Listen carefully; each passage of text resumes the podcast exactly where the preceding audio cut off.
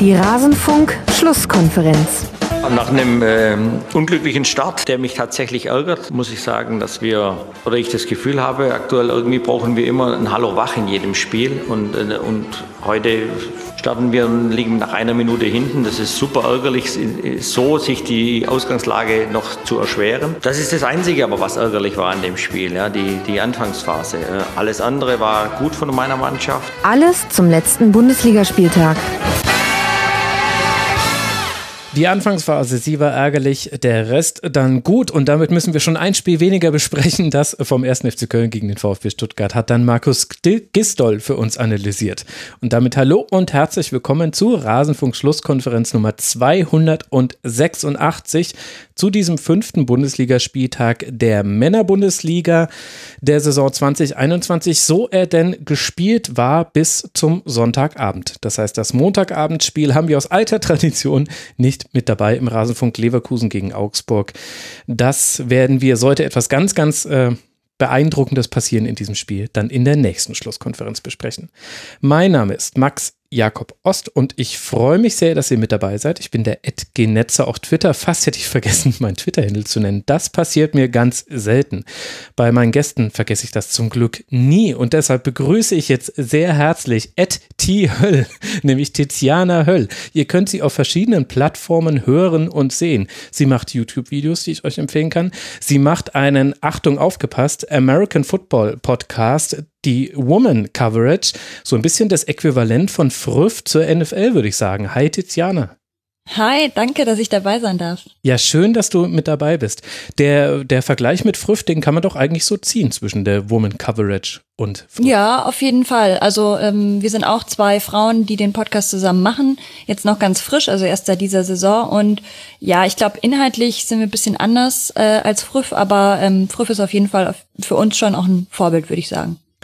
Ach, sehr schön, so soll das sein. Und ich muss sagen, mich hat ehrlicherweise sehr gefreut, dass im American Football Bereich es einen von Frauen gemachten Podcast gibt, gerade weil es da auch Konkurrenzprodukte gibt, die mit die Pille für den Mann ins Rennen gehen. Da finde ich es doch ganz schön, dass wir da noch die Woman Coverage haben. Also an der Stelle sehr empfohlen, aber ähm, ich warte auf die nächste Folge, Tiziana. Muss bald mal was ja, kommen. Ja, die kommt, die kommt nächste Woche. Sehr gut. So soll es sein. Perfekt. Dann haben wir jetzt auch zum richtigen Zeitpunkt Promo gemacht. Und das wollen wir auch tun für unseren zweiten Gast, Arne Steinberg vom Korrektiv von fc.com. Bei Twitter ist er der Ed Steinberg-Arne. Hallo Arne. Ganz, ganz liebe Grüße in die Runde. Hallo. Auch du kriegst deinen Promoblock hier im Rasenfunk. Nicht so, dass wir es äh, geplant hätten, aber beim Korrektiv habt ihr wieder eine Studie, Untersuchung, Umfrage am Laufen. Ähnlich schon wie damals mit der Schmerzmittelumfrage, die sehr gut zur Zielgruppe vom Rasenfunk passen könnte. Um was geht's denn da? Dieses Mal geht es in der Recherchekooperation darum, dass wir herausfinden wollen, welche Rolle Geld im Amateurfußball spielt, deutschlandweit. Ähm, man hat ja immer wieder mal gehört in verschiedensten Berichten gelesen auch, dass ähm, in Kreis bis Oberliga auch zum Teil sehr hohe Summen gezahlt werden. Und äh, da das ja dann offiziell Amateursport ist, äh, finden wir das ein bisschen bedenklich und komisch. Und deswegen wollen wir jetzt mal herausfinden, wie da deutschlandweit die Situation ist und freuen uns, wenn möglichst viele Menschen an dieser Umfrage teilnehmen, die den Amateurfußball kennen der Link dazu ist www.korrektiv.org-bezahlkultur. Korrektiv.org-bezahlkultur. Wie viele Teilnehmende hattet ihr an der Schmerzmittelumfrage? 1400 oder sowas um Dreh? 1100, ja, 1142, 1100. genau. Und jetzt bei der Amateurfußballgeschichte zum Thema Geld äh, steuern wir auch schon wieder darauf zu, aber wir freuen uns natürlich umso mehr, wenn ähm, jetzt noch weitere Hörerinnen und Hörer daran teilnehmen. Nee, also das müssen wir locker verdoppeln. Liebe Leute, ich kenne ja die Downloadzahlen. Irgendwie ist irgendwas zwischen 25 und 30.000 von euch hören das jetzt. Ganz, ganz viele von euch haben nieder unterklassigen Fußball gespielt, ohne dass ich euch damit zu nahe treten möchte. Ich war der unterklassigste von uns allen. Ich äh, sage es ganz offen. Also da könnt ihr mitmachen. Korrektiv.org slash Bezahlkultur. Da findet ihr das, ist natürlich auch in den Show Notes verlinkt. So, das waren jetzt die Werbeblöcke hier im Rasenfunk, denn ansonsten bleiben wir Werbe, Paywall und Sponsoren frei, unter anderem wegen Unterstützerinnen und Unterstützern wie Sepp, Tombo, BB Fußball, Felix Jakob, Yannick, Bayern-Fan seit 1964, danke für diese Information, Bernd, den Ed Leon-Frbrück, Signol, Michael von Stackelberg und Niklas, sie alle unterstützen den Rasenfunk finanziell, sorgen auch dafür, dass wir ein zumindest kleines Honorar an Gäste wie eben Tiziana und Arne ähm, überweisen können. Ganz herzlichen Dank dafür. Und dann habe ich noch eine Ankündigung zu machen, die mal nichts mit dem Rasenfunk zu tun hat. Ähm, aufgrund der aktuellen Inzidenzzahlen möchte ich euch dazu animieren, führt ein Corona-Tagebuch, ein Kontakt-Tagebuch. Es erleichtert einfach sehr festzustellen, solltet ihr infiziert sein und diese Einschläge, sie kommen immer näher. Das wird, glaube ich, jeder gerade für sich so bemerken. Nicht nur ich hier im Hochinzidenz München. Das macht alle einfach vieles einfacher und vor allem den überlasteten Gesundheitsämtern den Job auch einfacher. Dass ihr die Corona-Warn-App installiert habt, davon gehe ich jetzt ehrlich gesagt einfach mal aus, liebe Hörerinnen und Hörer. Aber ich möchte euch eben auch zwei dieser Tagebuch-Apps empfehlen. Für Android nutze ich persönlich Coronica. Coronica mit äh, K wie Katerstimmung nach dem fünften Spieltag. Das äh, ist eine sehr einfache App, funktioniert äh, sehr sehr gut, äh, geht sehr schnell und man hat auch einen ganz guten Überblick darüber, was man so getan hat die letzten Tage. Und für iOS äh, kann ich euch Reporter oder Reporter empfehlen, ohne dass ich es jetzt selbst nutzen würde. Das haben mir nur Freunde nahegelegt. Aber ich finde, an dieser Stelle, an dieser Stellschraube müssen wir jetzt alle drehen. Der Winter wird sowieso schon lang genug. Da müssen wir jetzt nicht, weil wir zu bequem sind, äh, selber ein bisschen mitzuarbeiten, es noch schwerer machen. Dazu wollte ich euch alle aufrufen und hoffe, dass ich auf viel Verständnis unter den Hörern und Hörern stoße. Gut, dann beginnen wir mit dem Retrofunk, der Rasenfunk vor fünf Jahren. Über was haben wir denn da gesprochen? Wir haben darüber gesprochen, dass es nicht leicht ist, Lucien Favre zu sein. Das hat Gianni Costa von der Rheinischen Post gesagt, der war damals zu Gast. Und Stefan Ürsfeld von ESPN, mit dem ich eine sensationelle Anfrage und ich kann aus Termingründen nicht absage, Streak inzwischen habe. Es könnte sogar sein, dass es sein letzter Auftritt war. Naja, fast, glaube ich. Äh, nach diesem fünften Spieltag, das ist ganz interessant, nach einer 0 zu 1 Niederlage gegen den ersten FC Köln, Arne, ist damals Lucien Fabre zurückgetreten bei Borussia Mönchengladbach. Das war vor fünf Jahren. Und hat seinen Rücktritt damals ja erstmal an Presseagenturen geschickt und dann in einem Hotel eine Pressekonferenz gegeben. Ihr erinnert euch vielleicht noch, wer hätte gedacht, dass wir fünf Jahre später dann über den Borussia Dortmund-Trainer Lucien Favre sprechen und gefühlt es jede Woche Hunderte gibt, die wieder seinen Rücktritt fordern, aus den unterschiedlichsten Gründen heraus. Nun ja. Ich habe mich damals als Favre-Fan positioniert, hat Thor Rakel nachgehört, unter anderem, weil er bei einer Abseitsentscheidung ein Fragezeichen in die Luft geschrieben hat. Da kann ich mich auch noch sehr gut dran erinnern. Das fand ich sehr, sehr angenehm. Ja, das war so ein äh, kleiner Rückblick in den Rasenfunk vor fünf Jahren. Wenn ihr die Zeit habt, kann ich euch wirklich nur empfehlen, diese alten Folgen noch zu hören. Man muss manchmal über die Tonqualität und über die Qualität des Moderators ein bisschen hinweg schauen. Aber ansonsten ist es schon wirklich interessant, was in fünf Jahren Bundesliga-Fußball so alles passiert ist. Unter anderem, und das ist jetzt die Überleitung, dass wir beginnen mit dem Spieltag, unter anderem ja auch beim FC Schalke 04 und eben beim angesprochenen Borussia Dortmund. Das ist das erste Spiel, mit dem wir in den Spieltag starten wollen, das Revierderby. 25 Prozent Ballbesitz hatte Schalke, keinen einzigen Schuss aufs Tor. Das klärt schon mal, warum auf der einen Seite der Spielstandsanzeige eine Null steht. Und weil man dann in einzelnen Szenen auch die Ordnung verloren hat, unter anderem gegen Akanji, Holland und Hummels, steht dann eben auf der anderen Seite eine 3. Tiziana, Gibt es denn positive Dinge für Schalke nach diesem Spiel? Das ist, glaube ich, eine der härtesten Einstiegsfragen, die ich jemals hatte im Rasenfunk, fällt mir gerade auf. Äh, ja, ich war jetzt eher darauf gefasst, ähm, ja, ein Lobeslied auf Dortmund zu halten. Es ist tatsächlich so, dass ja Schalke aus diesem Spiel, glaube ich, nicht allzu viel Gutes mitnimmt. Man muss sagen, es ist natürlich schon auch bisschen so, wie wenn man gegen Bayern spielt. Ähm, es, glaube ich, hat kaum jemand erwartet, dass die Schalker da einen Punkt rausnehmen. Hm. Also ein Sieg, davon brauchen wir, glaube ich, gar nicht sprechen. Aber selbst ein Punkt war eigentlich schon so eine Mammutaufgabe. Ähm, ja, es ist ja jetzt die längste sieglose Serie der Bundesliga äh, für, also Platz zwei ist jetzt Schalke, hinter Tasmania Berlin. ähm, ja, also es hat schon fast jetzt Kultstatus, wie lange Schalke schon keinen Sieg mehr eingefahren hat. Das ist dann ähm, schon Okkult und kein Kult mehr, glaube ich. Also ja. ja, also ich finde, ähm, was kann man sagen? Also ich finde, sie waren schon ähm, motiviert. Das hat man auch, finde ich, von Baum gemerkt. Er hat ja echt bis zum Ende so krass irgendwie reingeschrien und hat versucht, sein Team zu motivieren. Das kann man ihnen jetzt nicht absprechen, dass da irgendwie gar kein, also blutleer waren sie jetzt nicht, finde ich. Aber ähm, ja, pff, ansonsten Renault fand ich, hat wieder eine gute Partie gemacht viel mehr fällt mir dann auch zu Schalke eigentlich nicht mehr ein. Arne, kannst du noch was ergänzen? Ja, fällt jetzt natürlich schwer, da irgendwo noch das Positive zu suchen bei Schalke. Habt ihr sie wirklich ähm, ganz, also ehrlich gesagt, so, so, so wahnsinnig schlecht fand ich jetzt Schalke, ehrlich gesagt, gar nicht. Also im Rahmen der Möglichkeiten, wenn du mit Chiao hinten in der Kette beginnst und Ludewig auf rechts, Fand ja, ich ehrlich also, gesagt, dass man da eigentlich vor allem in der ersten Halbzeit Dortmund noch bei relativ wenig Aktion gehalten hat.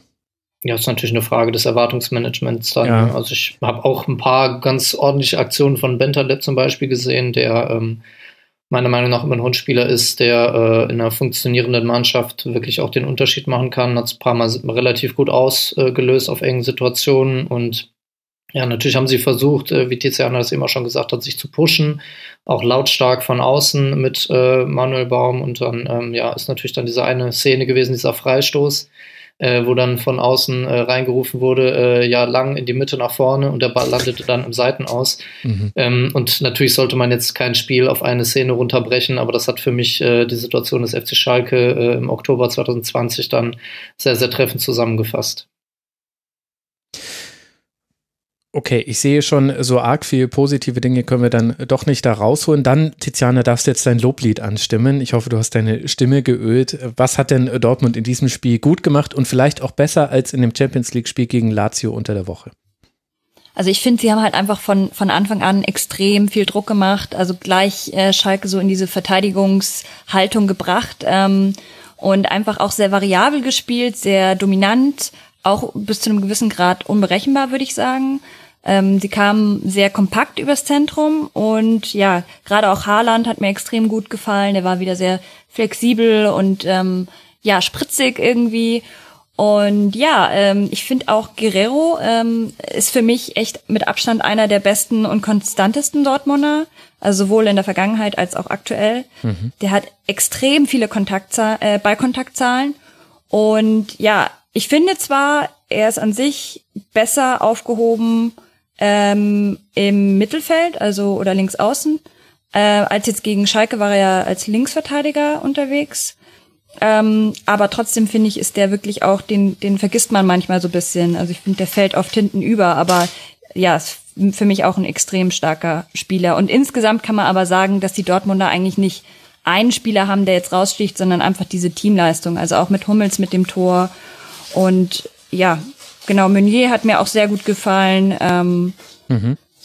Ja, also wirklich, ja, jetzt im Unterschied zum, zur Champions League, ja, halt einfach wieder viel, viel dominanter, würde ich sagen wurde ihn natürlich auch ein bisschen von Schalke überlassen, wobei Schalke ja schon versucht hat, auch immer wieder hoch anzulaufen. Das fand ich ganz interessant, aber die Passsicherheit bei Dortmund war halt krass. Also 90 Prozent übers Spiel und das bei 75 Prozent Ballbesitz. Über 1000 äh, Ballkontakte hatte, hatte Dortmund und ganz selten eben den Ball verloren. Das war einfach sehr gut. Mir hat so ein bisschen in der ersten Halbzeit noch die Bewegung und die Tiefe gefehlt. Also die Flügel waren ja immer relativ frei. Also sowohl Guerrero mit seinen über 150 Ballkontakten, die er hatte, als auch dann auf der anderen Seite Meunier. Die hatten ja, das waren quasi die einzigen, die nicht so direkt angepresst wurden von Schalke. Und da hat es mir manchmal ein bisschen gefehlt, dass die in der Mitte auch mal äh, in einen Lauf spielen können. Also, dass eben jemand mal hinter die Kette läuft oder ihnen entgegenkommt, dass man klatschen lassen kann. Da hat ein bisschen die Bewegung gefehlt. Das wurde dann aber auch besser. Aber insgesamt sind das dann wahrscheinlich Arne dann eher Kleinigkeiten bei so einem Spiel, was ja insgesamt sehr, sehr souverän dann doch runtergespielt wurde vom BVB.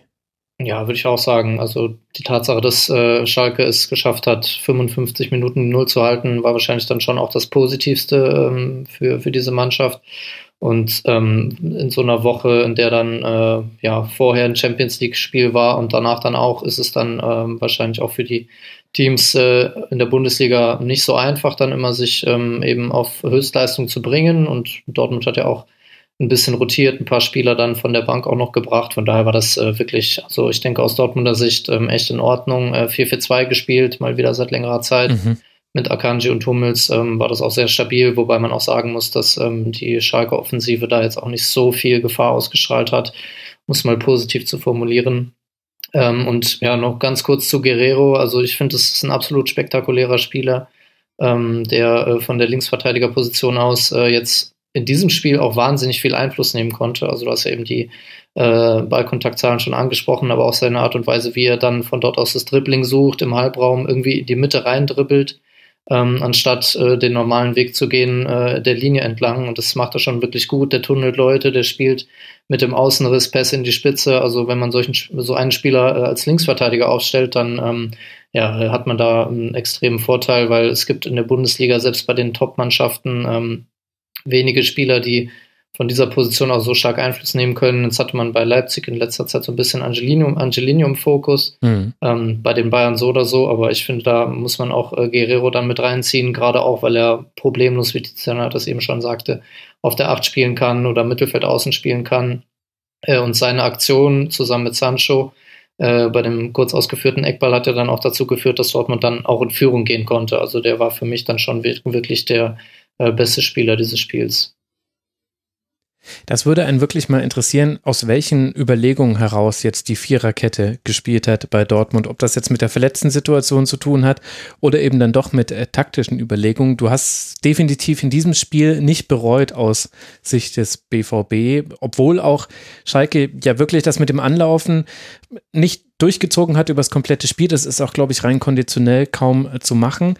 Aber es gab eben auch diese Phasen des hohen, hohen Anlaufens und da hat es Dortmund wirklich sehr geduldig gespielt. Das fand ich das fand ich vor allem nachdem, wie das Lazio-Spiel gelaufen ist, das kann man, glaube ich, da nicht so komplett rausnehmen. Und gegen Hoffenheim war es jetzt ja auch nicht so, dass Dortmund da die gegnerische Mannschaft auseinandergespielt hätte, die auch hoch angelaufen ist zwischendurch, weil ich das sehr, sehr ruhig hinten rausgespielt und äh, Du hast auch zwischendurch auch mal Akanji und Hummes andribbeln sehen, einfach weil in den Phasen, in denen Schalke tief stand, man dann auch sehr einfach Überzahlen schaffen konnte. Schalke hat das ja sehr mannorientiert gespielt.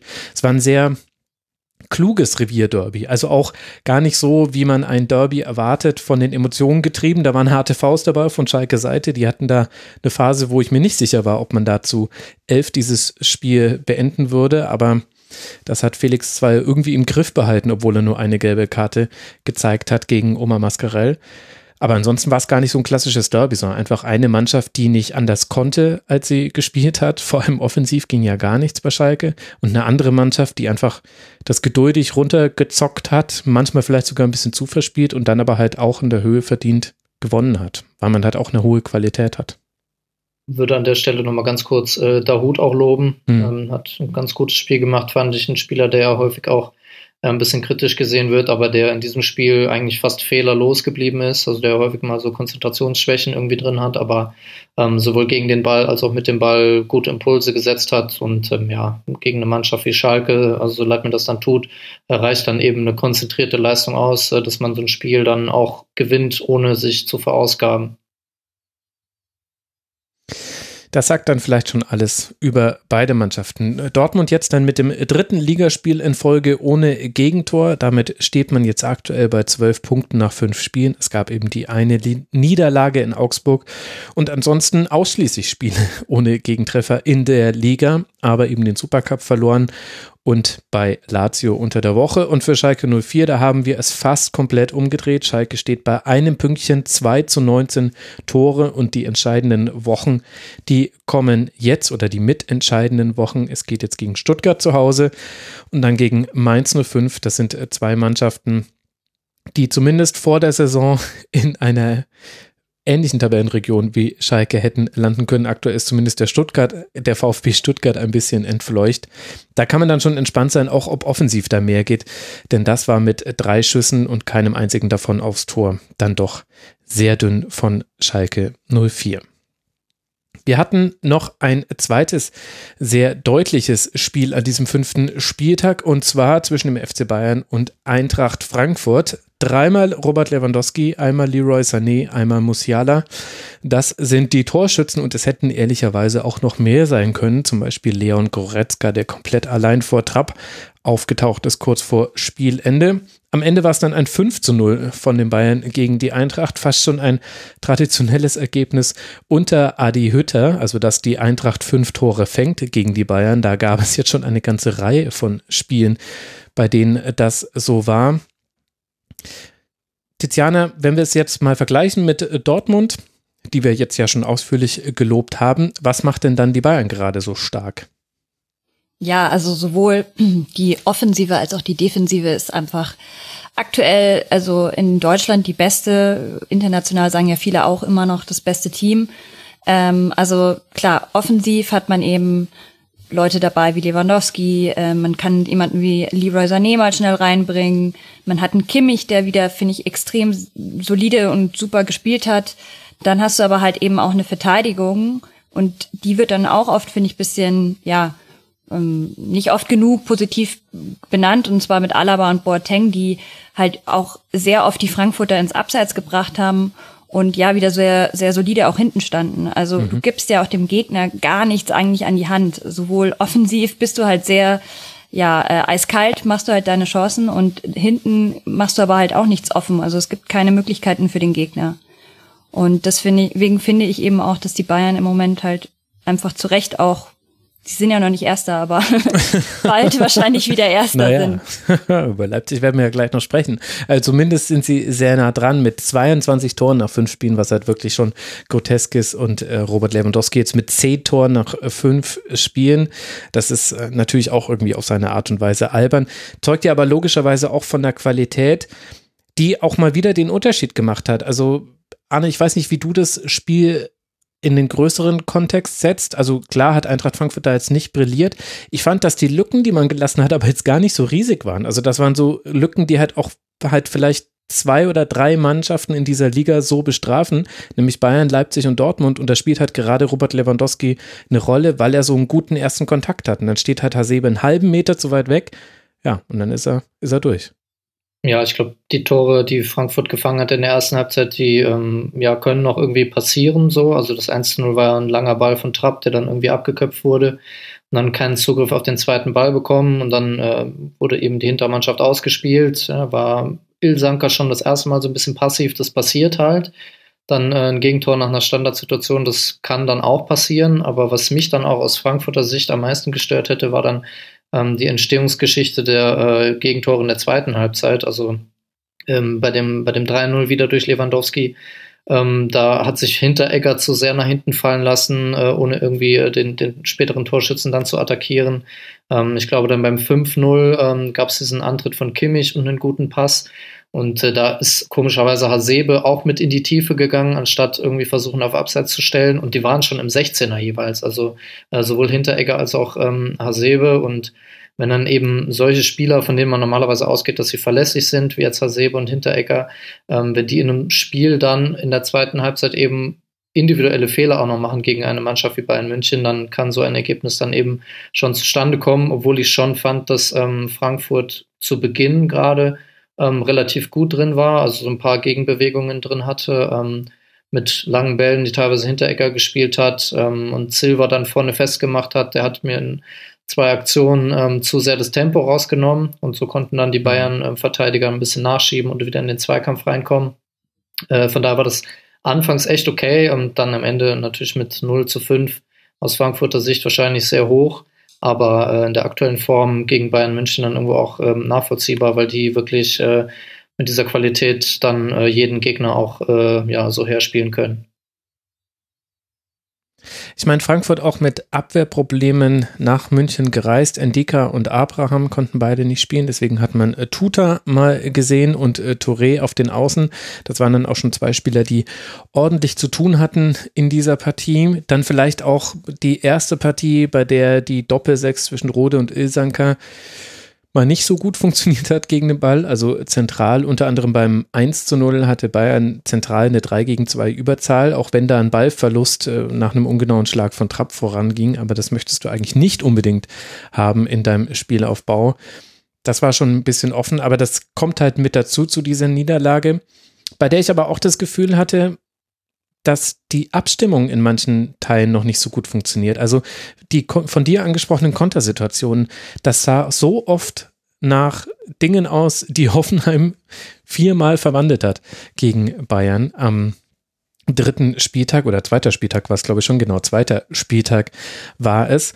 Und da war das Timing zwischen Dost und Silva nicht gut und Dost hat auch Silva manchmal total allein gelassen. Silva hat auch manchmal wie du gesagt hast, das Tempo rausgenommen. Aber da war ich zwischendurch irritiert. Und ein Kamada zum Beispiel, den hast du in diesem, dieser Partie kaum wahrgenommen, wurde ja dann dementsprechend auch früh ausgewechselt. Also da waren so ein paar Punkte mit dabei, wo man zwar sagen kann, klar, Bayern, aber möchte man nicht von einer Mannschaft, die gegen Bayern spielt, da ein paar paar andere Aspekte sehen, die ins Spiel mit reingegangen werden. Also auch Druck auf die Ballführenden. Also das, dass es nicht immer sich vermeiden lässt, dass die Bayern mal irgendwie aufdrehen können, ist ja völlig klar. Aber die hatten auch so viel Ruhe oft in der gegnerischen Hälfte. Und das ist halt gefährlich. Also das kannst du schon machen, aber da musst du halt sehr kompakt stehen. Und das hat halt dann auch nicht gepasst. Da waren schon ein paar Aspekte dabei. Nun ja. Aber unter der Woche ja auch 4 zu 0 gegen Atletico, das zeigt so ganz schlecht drauf, sind die Bayern jetzt äh, gerade auch nicht. Für Eintracht Frankfurt geht es jetzt äh, dann weiter zu Hause gegen Werder Bremen und dann in Stuttgart beim VfB Frankfurt. Ja, erst jetzt zum ersten Mal geschlagen in dieser Liga, das dürfen wir ja auch nicht vergessen. Zwei Siege, zwei Unentschieden.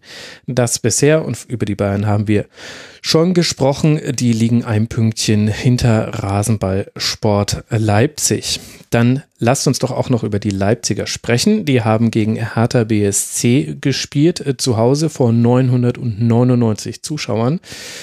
Und irgendwie war das so eins dieser Spiele, Arne, dass man gerne mal mit 11 gegen 11 zu Ende gesehen hätte. Äh, aber weil C. Volk sich innerhalb von zwei Minuten nach seiner Einwechslung zwei gelbe Karten holt, spielt die Hertha fast eine komplette Halbzeit in Unterzahl, wurde nämlich erst zur zweiten Halbzeit hin eingewechselt. Und dann verliert man auch noch nach einem Strafstoß, nachdem Cordoba im eigenen äh, Strafraum fault. Sabitzer trifft zum 1 zu 2. Und das war dann das Spiel. Auch hier stellt sich dann so ein bisschen die Frage, was kann man denn dann mitnehmen aus dieser Partie? Ja, du hast gefragt, was wäre gewesen, wenn das ähm, mit 11 gegen 11 beendet worden wäre. Ich würde auch noch eine Frage anschließ anschließen, auf die ich natürlich auch keine Antwort habe, aber ähm, was wäre gewesen, wenn äh, Hertha die Führung länger hält? Also ich meine, besser kann ja ein Auswärtsspiel eigentlich nicht beginnen ähm, mit genau so einer Szene, äh, die man dann wahrscheinlich vorher in der Videoanalyse angesprochen hat, dass man äh, äh, eine Gegenbewegung so nutzt ähm, und mit Luco Bacchio dann ähm, in die Räume reingeht, ja, mit Tempo, wenn äh, Leipzig eben äh, unsortiert ist und dann ähm, führt nach acht Minuten durch das Cordoba-Tor. Mhm. Äh, und äh, die Art und Weise, wie dann ähm, das Ausgleichstor entsteht, ist natürlich äh, aus äh, Berliner Sicht dann mehr als bitter, denn ja, es ist eine Standardsituation, äh, die dann runterfällt und äh, Upamecano bekommt den Rebound selber nochmal, den er sich erarbeitet, nachdem er irgendwie ähm, den Soller, glaube ich, angeschossen hat und trifft dann so. Also natürlich denkbar, denkbar unglücklich. Und ähm, mich hätte es interessiert, was ähm, Hertha dann, die ja dann auch relativ defensiv das angetreten sind, relativ tief standen, ähm, wenn sie die Führung länger halten und äh, ja, restlos überzeugt, hat mich ähm, Leipzig dann jetzt auch nicht. Also ich meine, die hatten auch Champions League unter der Woche klar auch ein paar neue Spieler mal reingeschmissen ähm, mit Justin Kluivert und eben Solot, den ich eben schon angesprochen hatte. Ja, und dann äh, ist natürlich diese Szene, wo Cordoba äh, zurückverteidigt den Antritt ähm, von Upamecano war es, glaube ich, äh, und dann den Elfmeter daraus ähm, ja, entstehen lässt, ist natürlich aus Berliner Sicht bitter, aber ja, auch gegen eine Mannschaft wie, wie Leipzig im äh, Auswärts 2 zu 1 zu verlieren, ist natürlich okay, aber ähm, auch Berlin braucht dann irgendwann die Punkte und äh, da sind jetzt nach so einem Spiel, glaube ich, die Punkte, über die man sich ärgert, zahlreicher als die Punkte, über die man sich freut. Vor allem, weil Punkte ja auch ein Thema sind für Hertha BSC. Da hat man aktuell ja auch nur drei nach dem Auftaktsieg gegen Werder Bremen. Wie hast du das Spiel gesehen, Tiziana? Ja, eigentlich ähnlich wie ihr beide. Also ich fand es deutlich spannender schlussendlich, oder ich glaube auch Hertha kann da deutlich mehr rausnehmen als jetzt RB. Also ich fand das Spiel von Leipzig war halt solide, aber eben auch durch Fouls bestimmt, die dann wiederum zu Toren geführt haben. Also von dem her, man kann ihnen halt, finde ich, schon zugute halten, dass sie sehr schnell und gut auch dann halt auf den, den ersten, äh, durch das, also auf das erste Tor von Hertha halt, die waren ja am Anfang wahrscheinlich dann schon erstmal kurz geschockt, ähm, hatten sie wahrscheinlich jetzt nicht erwartet, aber haben sich da ja relativ schnell wieder reingefunden und haben das dann auch solide runtergespielt. Aber ja, Hertha finde ich ist halt einfach, war schon wieder eine engagierte Leistung, aber man muss halt echt sagen, sie bleiben komplett hinter den Erwartungen zurück. Man hat Kunja, Piatek und Luke Bakio geholt und da ja auch sehr viel Geld reingesteckt. Und aber ich finde, es ist halt immer noch nach jetzt vier Spieltagen kein richtiges Konzept zu erkennen. Ähm, das macht natürlich schon so ein bisschen ratlos langsam. Ja. ja. Konzept natürlich schon, ein Konzept aber, was halt nicht gegen jeden Gegner funktioniert. Also jetzt in dem, in dem Spiel hat man hoch zugestellt und, und die Mitte vor allem zugestellt, dass halt Leipzig über den Flügel spielen muss. Ähm, gab natürlich auch mal Phasen, in denen man so in dem 4-4-1-1 oder 4-4-2 dann tiefer in der eigenen Hälfte stand.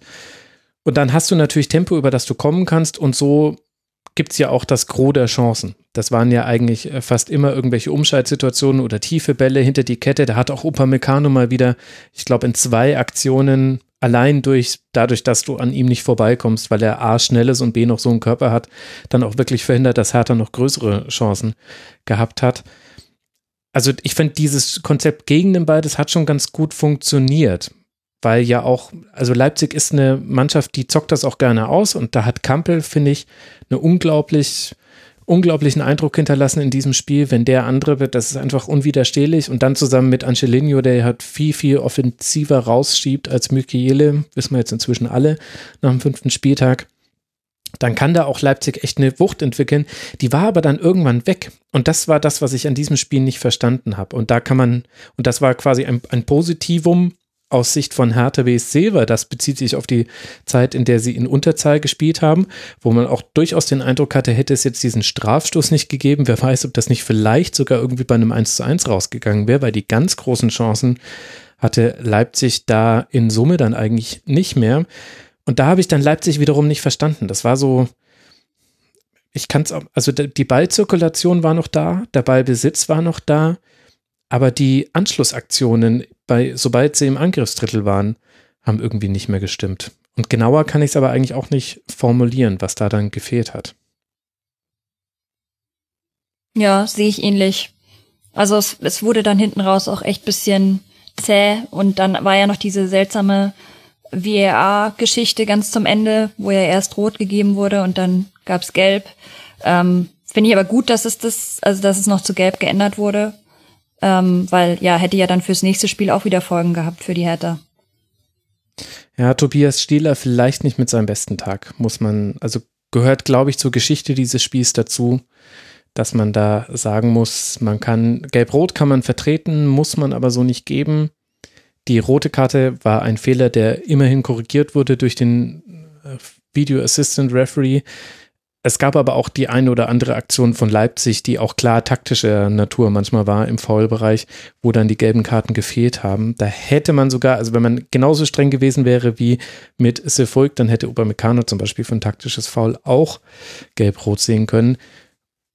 Ohne jetzt sagen zu wollen, das war so, weil da gibt es halt Graubereiche und da hat Tobias Stiedler schon das Recht, sie auszuloten, aber in Summe kann man da den Schiedsrichter nicht komplett rausnehmen, leider aus dieser Partie, finde ich dann doch.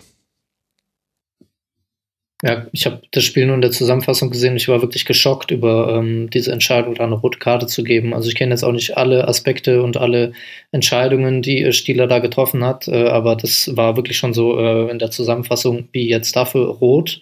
So und wenn das on-field dann seine Wahrnehmung war, ähm, dann äh, hinterlässt es bei mir schon so ein bisschen Fragezeichen über, über die Wahrnehmungsfähigkeit. Denn ähm, natürlich geht er da runter, klar, ähm, der geht in den Zweikampf, aber äh, es ist äh, ja nirgendwo gerechtfertigt, da irgendwo ähm, eine Entscheidungsgrundlage zu haben, den Spieler mit Glattrot vom Platz zu schicken. Äh, also das ist bei mir so ein bisschen hängen geblieben. Ähm, das, äh, ja, aber habe ich natürlich jetzt auch keine Antwort drauf, äh, wie Stieler das gesehen hat. Ich weiß auch nicht, ob er sich geäußert hat, aber das hat mich echt schon ein bisschen überrascht.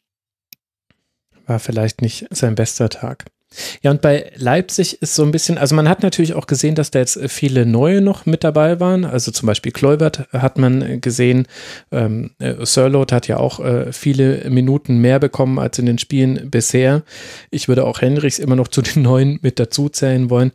Da hat man schon gesehen, dass da manchmal noch nicht so ganz die Abstimmung so ist wie bei den anderen Spielern. Also gerade Kleubert stand zum Beispiel manchmal auf einer Linie mit Mukiele das würde mich jetzt wundern, wenn Julian Nagelsmann das möchte. Ich glaube eigentlich, dass der eigentlich möchte, dass Kleubert dann so steht, dass er in einem Winkel angespielt werden kann, also nicht mit einem Pass, der quasi einfach nur in einer direkten Linie zu äh, Kleubert geht, sondern irgendwie so, dass es einen Anschlusspass eigentlich dann für ihn gibt.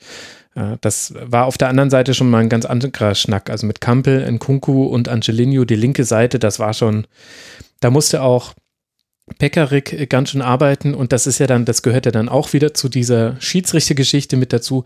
Pekarik musste ja ausgewechselt werden. In der 25. Minute ist er mit dem Kopf auf die Schulter von Nkunku geprallt. Er wurde aber wegen einer Muskelverletzung offenbar ausgewechselt dann zur Halbzeit. Für ihn kam dann das Erfolg, holt sich dann die zwei gelben Karten. Und dann haben wir eben dieses Spiel, bei dem wir alle dann so ein bisschen schwer tun, es dann quasi einzuordnen in den Gesamtrahmen. Habt ihr eigentlich heute ein bisschen die ähm, Mitgliederversammlung mitbekommen von Hertha? Ehrlich gesagt gar nicht.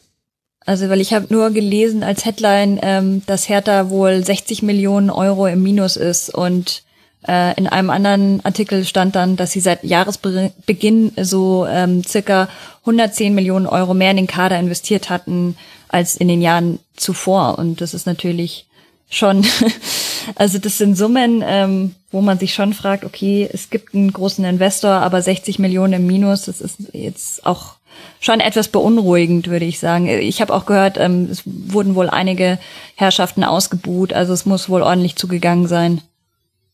Ja, soweit ich weiß, ist Gegenbauer wiedergewählt worden, äh, der vorherige und jetzt auch dann zukünftige Präsident.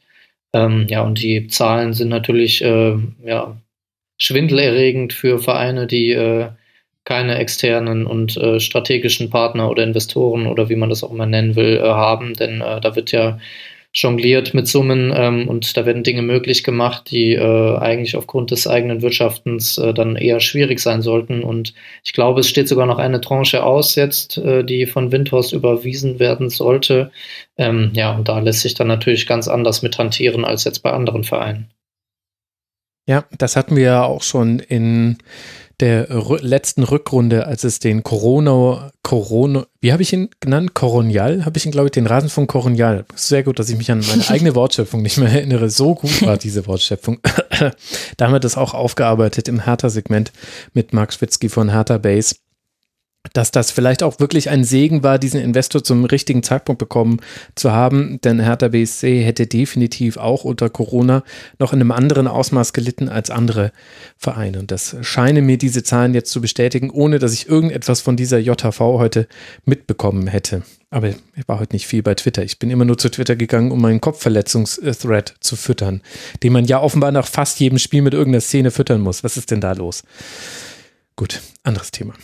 Für Leipzig, die immer noch ungeschlagen sind und damit eine von drei Mannschaften, die in der ersten Bundesliga noch ungeschlagen sind. Wolfsburg und Leverkusen sind die anderen beiden, die noch nicht äh, verloren haben. Leipzig jetzt weiter auf Tabellenrang 1 mit 12 zu 3 Toren. Für die geht es jetzt weiter in Manchester bei United und dann in Gladbach.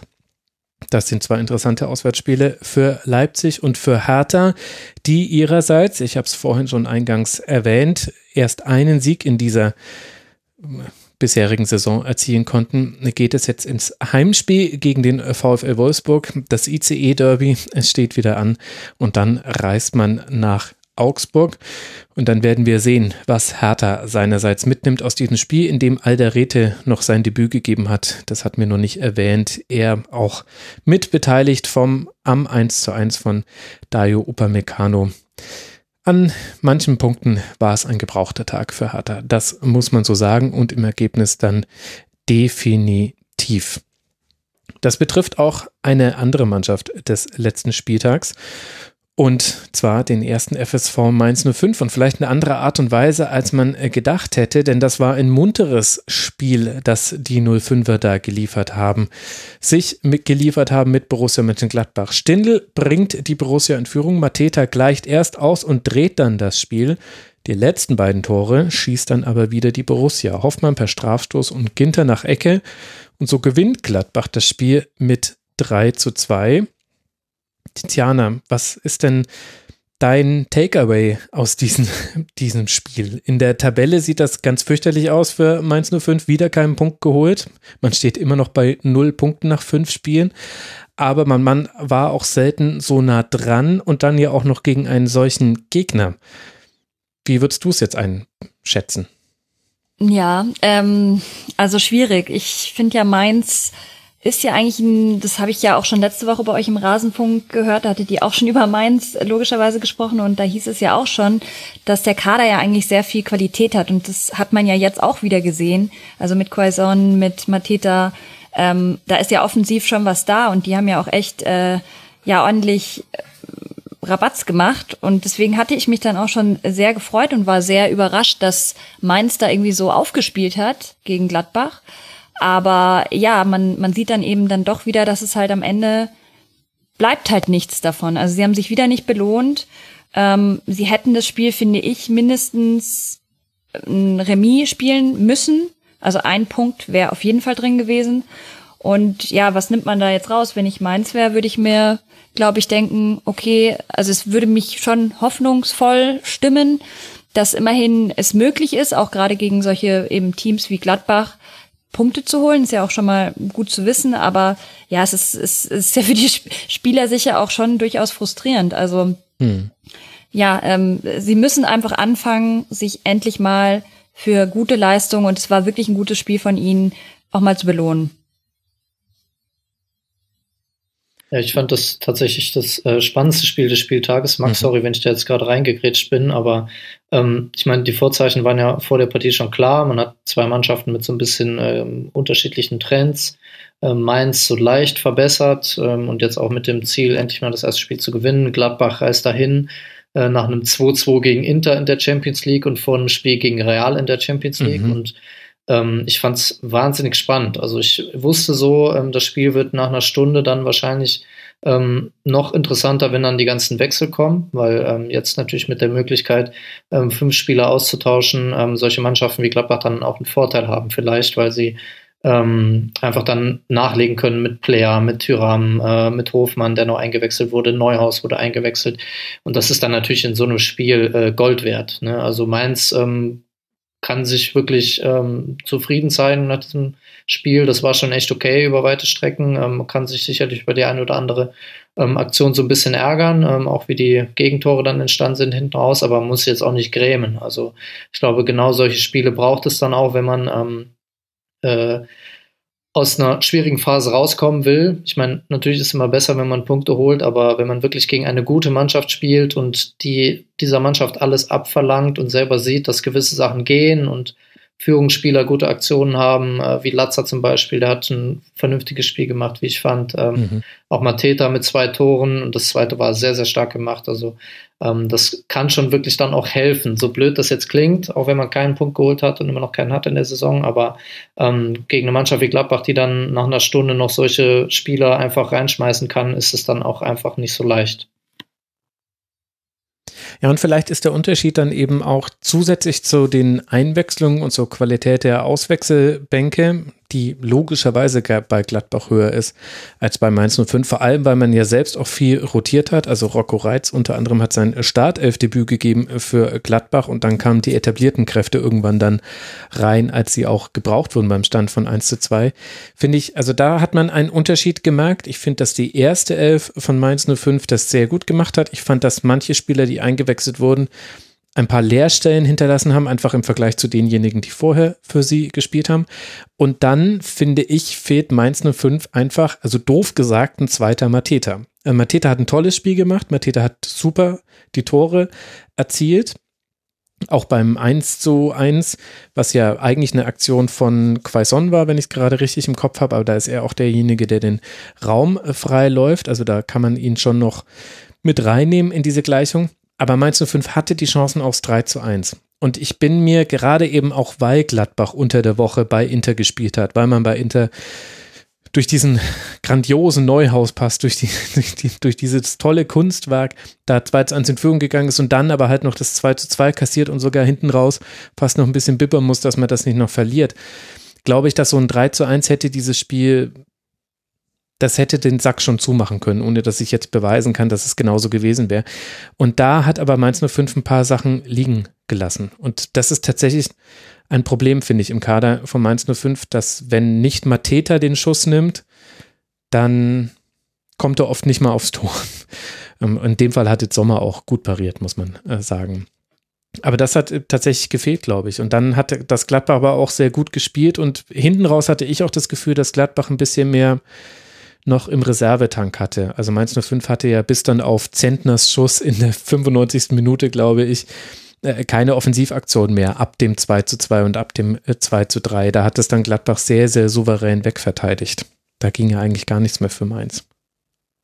Ja, ja also und da merkt glaub, man dann vielleicht schon einfach, sorry, ähm, da merkt man vielleicht am Ende dann doch, wer halt eben abgebrühter ist, wer sicherer auch ist, wer selbstsicherer ist und Mainz hat halt in der Saison auch noch nicht so viel, worauf sie in dem Sinne aufbauen können oder worauf sie stolz sein können. Und von dem her, ja, ist es halt schade, dass sie sich jetzt wieder nicht belohnt haben, aber da gebe ich euch auf jeden Fall recht. Es sind die richtigen Ansätze da und die Formkurve geht ja auch auf jeden Fall nach oben. Ähm, ich weiß jetzt nicht, wie, gegen wen sie als nächstes spielen. Ähm, Bei Augsburg. Ah ja. ähm, schwierig, glaube ich auch. Also es ist jetzt, könnten sie vielleicht schon auch ein Unentschieden holen, aber Augsburg ist nicht easy zu spielen. Ich weiß jetzt nicht, ob das ein Auswärtsspiel wäre, aber gerade in Augsburg. Ja, es ist in Augsburg. Also auf dem Papier ist es ganz trocken Brot für die neutralen Beobachterinnen und Beobachter, aber wir lassen uns ja gern eines, eines Besseren belehren. Man weiß jetzt auch noch nicht, wie Augsburg jetzt dann gegen Leverkusen gespielt haben wird, dann vor der nächsten Partie. Was ich interessant fand, war aber, dass man schon kleinere Dinge gesehen hat, nee, eigentlich auch große Dinge, die sich bei Mainz 05 geändert haben. Also ich fand gegen den Ball da haben jetzt manchmal die Abstände noch nicht so gestimmt, aber das war schon sortierter, bis dann Gladbach mit der Umstellung von Fünfer auf Viererkette ein bisschen mehr Passoptionen im Mittelfeld hatte. Dann war es deutlich schwerer für Mainz 05. Aber vor allem die Rolle von Mateta. Also es gab es bestimmt drei, vier, fünf Mal im Spiel, Mateta kommt äh, einem Passgeber entgegen, bekommt den Ball auch und in seinem Rücken läuft Boetius oder Quaison äh, laufen rein. Das war ganz offensichtlich ein Mittel und Gladbach hatte da wirklich Probleme, wenn die, wenn solche Bälle gespielt wurden. Beim 1 zu 1 ganz offensichtlich, da hat Toni Janschke sich nicht ganz so gut verhalten im Zweikampf, aber auch ansonsten gab es da echt einige Aktionen und das fand ich interessant, weil solche einfachen Passmuster die hast du ehrlich gesagt nicht gesehen bei Mainz 05 unter Bayer Lorze. Irgendwann war das alles weg, was man sich vorgenommen hat. Und das ging alles sehr über die Mitte. Flügelspiel relativ vernachlässigt im Spiel gegen Gladbach. Also auch mal so ein bisschen anders als sonst. Und das finde ich schon interessant. Gegen Leverkusen hat man schon ein sehr gutes Spiel gegen den Ball gesehen. Unglückliche Niederlage. Jetzt gegen Gladbach auch mit dem Ball schon ein paar Ideen, eben ganz anderes Einbinden von Mateta und eben Nutzen dieser Räume, die er dann auch freilaufen kann. Das sind dann so kleine, kleine Schritte, glaube ich, die Mainz und, macht. Ja, und vielleicht auch dann Vorteile den anderen Mannschaften gegenüber, die jetzt sehr schlecht gestartet sind, ähm, wie Schalke und Köln.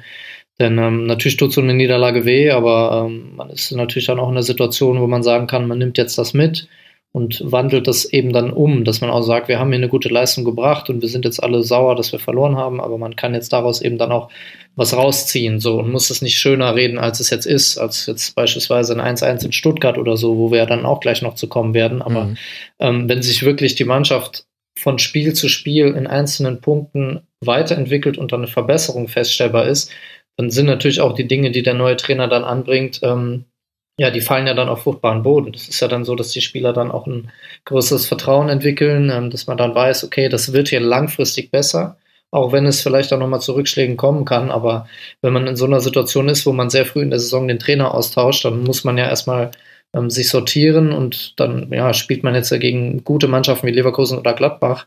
Und äh, trotz der Tatsache, dass jetzt da die Ergebnisse zweimal nicht gestimmt haben, ähm, kann man jeweils aus den Leistungen über die beiden 90 Minuten gesehen ähm, schon positive Dinge mitnehmen. Und das ähm, würde ich dann noch unterstreichen, was du eben gesagt hast, dass man da schon jetzt Dinge sieht, die vielleicht vor ein paar Wochen noch nicht so geklappt haben. Und irgendwann wird das in der Bundesliga dann äh, auch schon wieder reichen, um äh, Spiele zu gewinnen. Und dass die Qualität äh, in der Mannschaft ähm, durchaus vorhanden ist. Ähm, ja, haben wir über Mateta gesprochen eben auch Quaison, äh, das sind eben Spieler, die können es dann auch rumreißen, so ganz einfach. Und ähm, ja, bei Schalke oder auch bei Köln ähm, ist es dann eben ja nicht so einfach zu verkaufen, dass man jetzt irgendwie einen Aufwärtstrend sieht. Und ich glaube, da hat Mainz aktuell, jetzt sagen wir das Ende Oktober, vielleicht diesen beiden Mannschaften gegenüber einen Vorteil. Spannend, dass du da auch den FC mit reinnimmst. Da will ich gleich noch mit dir drüber diskutieren im FC-Segment äh, dann. Da sehe ich nämlich auch nicht äh, viele Dinge so schlecht. Und ich glaube, interessanterweise ist das aber auch ein Gefühl, mit dem dann auch Gladbach aus diesem Spiel rausgeht. Also klar, natürlich auch, weil man die drei Punkte geholt hat. Gladbach ja damit auch erst bei einer Saisonniederlage am allerersten Spieltag gegen Borussia Dortmund.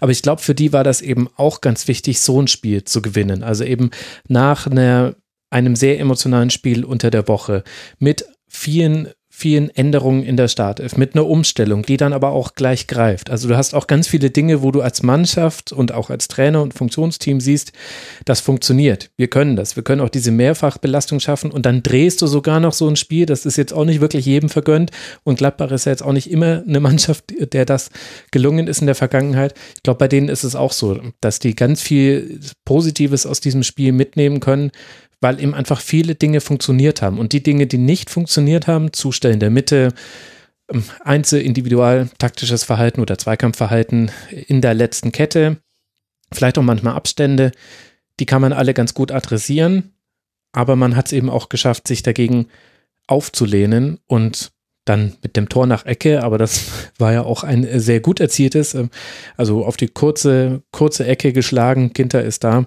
ganz schwer dann zu verteidigen für einen Gegner. Also auch einfach ein sehr, sehr erfolgreicher Nachmittag, eben auch im, im größeren Kontext. Und ich glaube, da war auch dieser Dreier so wichtig für Gladbach, dass man da jetzt einen Sieg mitnehmen konnte. Ja, und ich glaube, genau das hatten wir auch eingangs schon gesagt, ne, dass es eben für diese Mannschaften jetzt ähm, vor diesen vielen Wochen mit den vielen Spielen ganz wichtig ist, dass man eben auch die Belastung gleichmäßig verteilt. Und dann äh, sind natürlich die Spieler ähm, 15, 16, 17 im Kader ähm, etwas wichtiger, als es in einer normalen Saison vielleicht gewesen wären. Und mhm. ähm, bei Bayern München ist dann ein Bunassar, der sein Debüt feiert äh, gegen, gegen Frankfurt, ähm, der gegen solche in Anführungsstrichen Mittelklasse-Mannschaften in der Bundesliga dann einfach zwischen zwei äh, Champions League-Spielen ähm, ran darf. Und bei, bei Gladbach ist es ja ähnlich. Du hast Rocco Reitz angesprochen, der sein Debüt feiert, Toni Janschke in der als halblinker Innenverteidiger, ähm, Oskar Wendt, das sind ja jetzt nicht die Spieler, die ähm, am Ende der Saison bei Gladbach unter den Top 5 äh, sein werden, was die Einsatzminuten angeht. Aber das muss halt passen. Und ähm, ich glaube, wenn man das dann ähm, so äh, von der Belastungssteuerung her managt, wie äh, Marco Rose das jetzt gemacht hat. Natürlich ist das unter dem Eindruck des Sieges dann natürlich ein bisschen ähm, subjektiv in der Betrachtung, aber dann ist das ja, äh, ist das ja wirklich gut. Also dann hältst du halt eben auch diese Spieler bei Laune, die da mal eine Stunde spielen oder die durchspielen und dann auch mit Leistung überzeugen können. Und damit kannst du das eben schaffen, durch diese Zeit durchzukommen. Also wenn jetzt ähm, diese Mannschaften es schaffen, äh, größere Verletzungen ähm, zu vermeiden, dann ähm, wird sich dann auch die Qualität dann langfristig wieder so durchsetzen, dass diese Mannschaften äh, zum ähm, ja, Jahreswechsel dann wahrscheinlich auch wieder äh, unter den Top 4 sind, also die jetzt auch in der Champions League aktiv sind ist noch ein Stückchen zu gehen. Mensch, ihr habt mir gar nicht gesagt, dass ich vergessen habe, Saar anzusprechen beim Bayern-Spiel, genauso wie ich die Verletzung von Alfonso Davis gar nicht erwähnt hatte. Also Max in der Da wollte ich auch noch fragen, äh, was Davis jetzt schlussendlich hat, ob da schon irgendwie eine Diagnose da ist. Ja, also äh, ein Band gerissen, ein Band angerissen, sechs bis acht Wochen Pause. Oh, oh. Das heißt, eigentlich kann man davon ausgehen, den werden wir vor Weihnachten nicht mehr sehen. Eine wirkliche Winterpause gibt es ja nicht. Also das, da wird jetzt Lukas Hernandez einiges an Spielminuten bekommen äh, bei den Bayern. Ja, also bei Bunazar wollte ich auch noch sagen, also ich finde, man hat auf jeden Fall sehr gute Ansätze gesehen. Man sieht halt noch in manchen Situationen, dass er nur nicht so lange als Rechtsverteidiger spielt.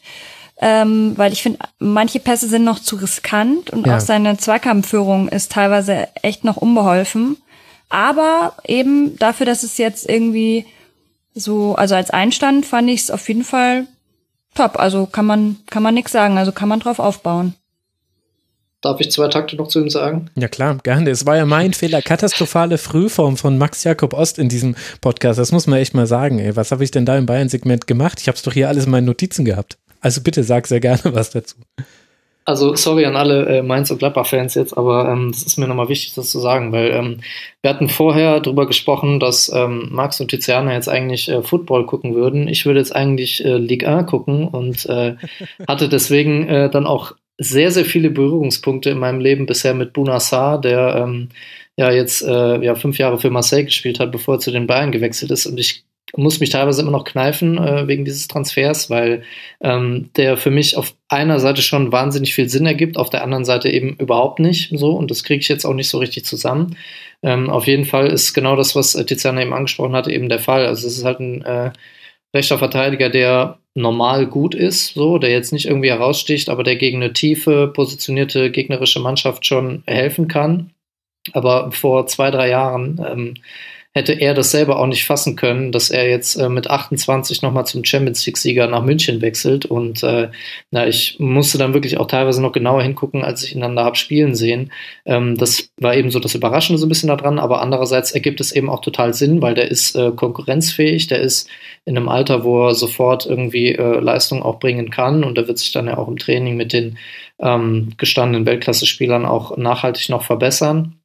Aber ja, dieser Begleiterscheinung dieses äh, dann doch besonderen Transfersommers ähm, jetzt dann auch mal im Real Life zu sehen beim Spiel gegen Frankfurt war für mich auf jeden Fall äh, sehr eindrücklich. Also das werde ich so schnell nicht vergessen.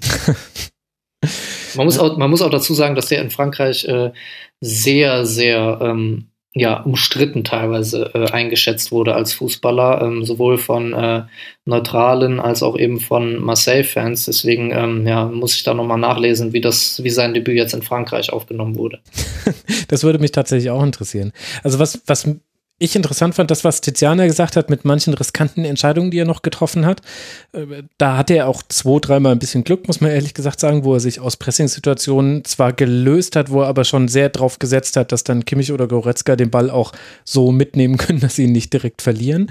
Haben sie aber jeweils hinbekommen. Aber ansonsten war er einer der Spieler, das hat man nicht immer bei Neuzugängen von Bayern, die sofort ins Passspiel integriert waren. Also ich habe mir auch nochmal die Statistiken, ich hatte mir das alles angeguckt, ich verstehe nicht, warum ich da vorhin nicht dran gedacht habe.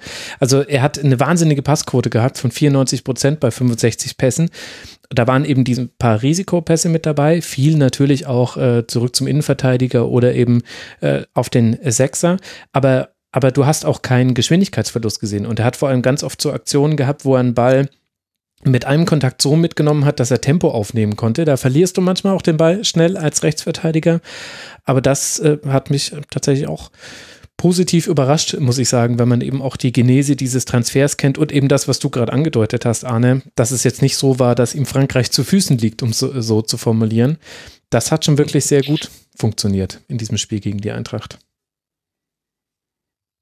Gut, dann haben wir das jetzt doch noch irgendwie reingepackt. Ich glaube, ich werde hier eine, ich habe schon eine Kapitelmarke gesetzt, das wird nochmal, äh, das war ein zweites kleines äh, Bayern-Segment. Ich war offensichtlich in schlechter, schlechter Verfassung vorhin.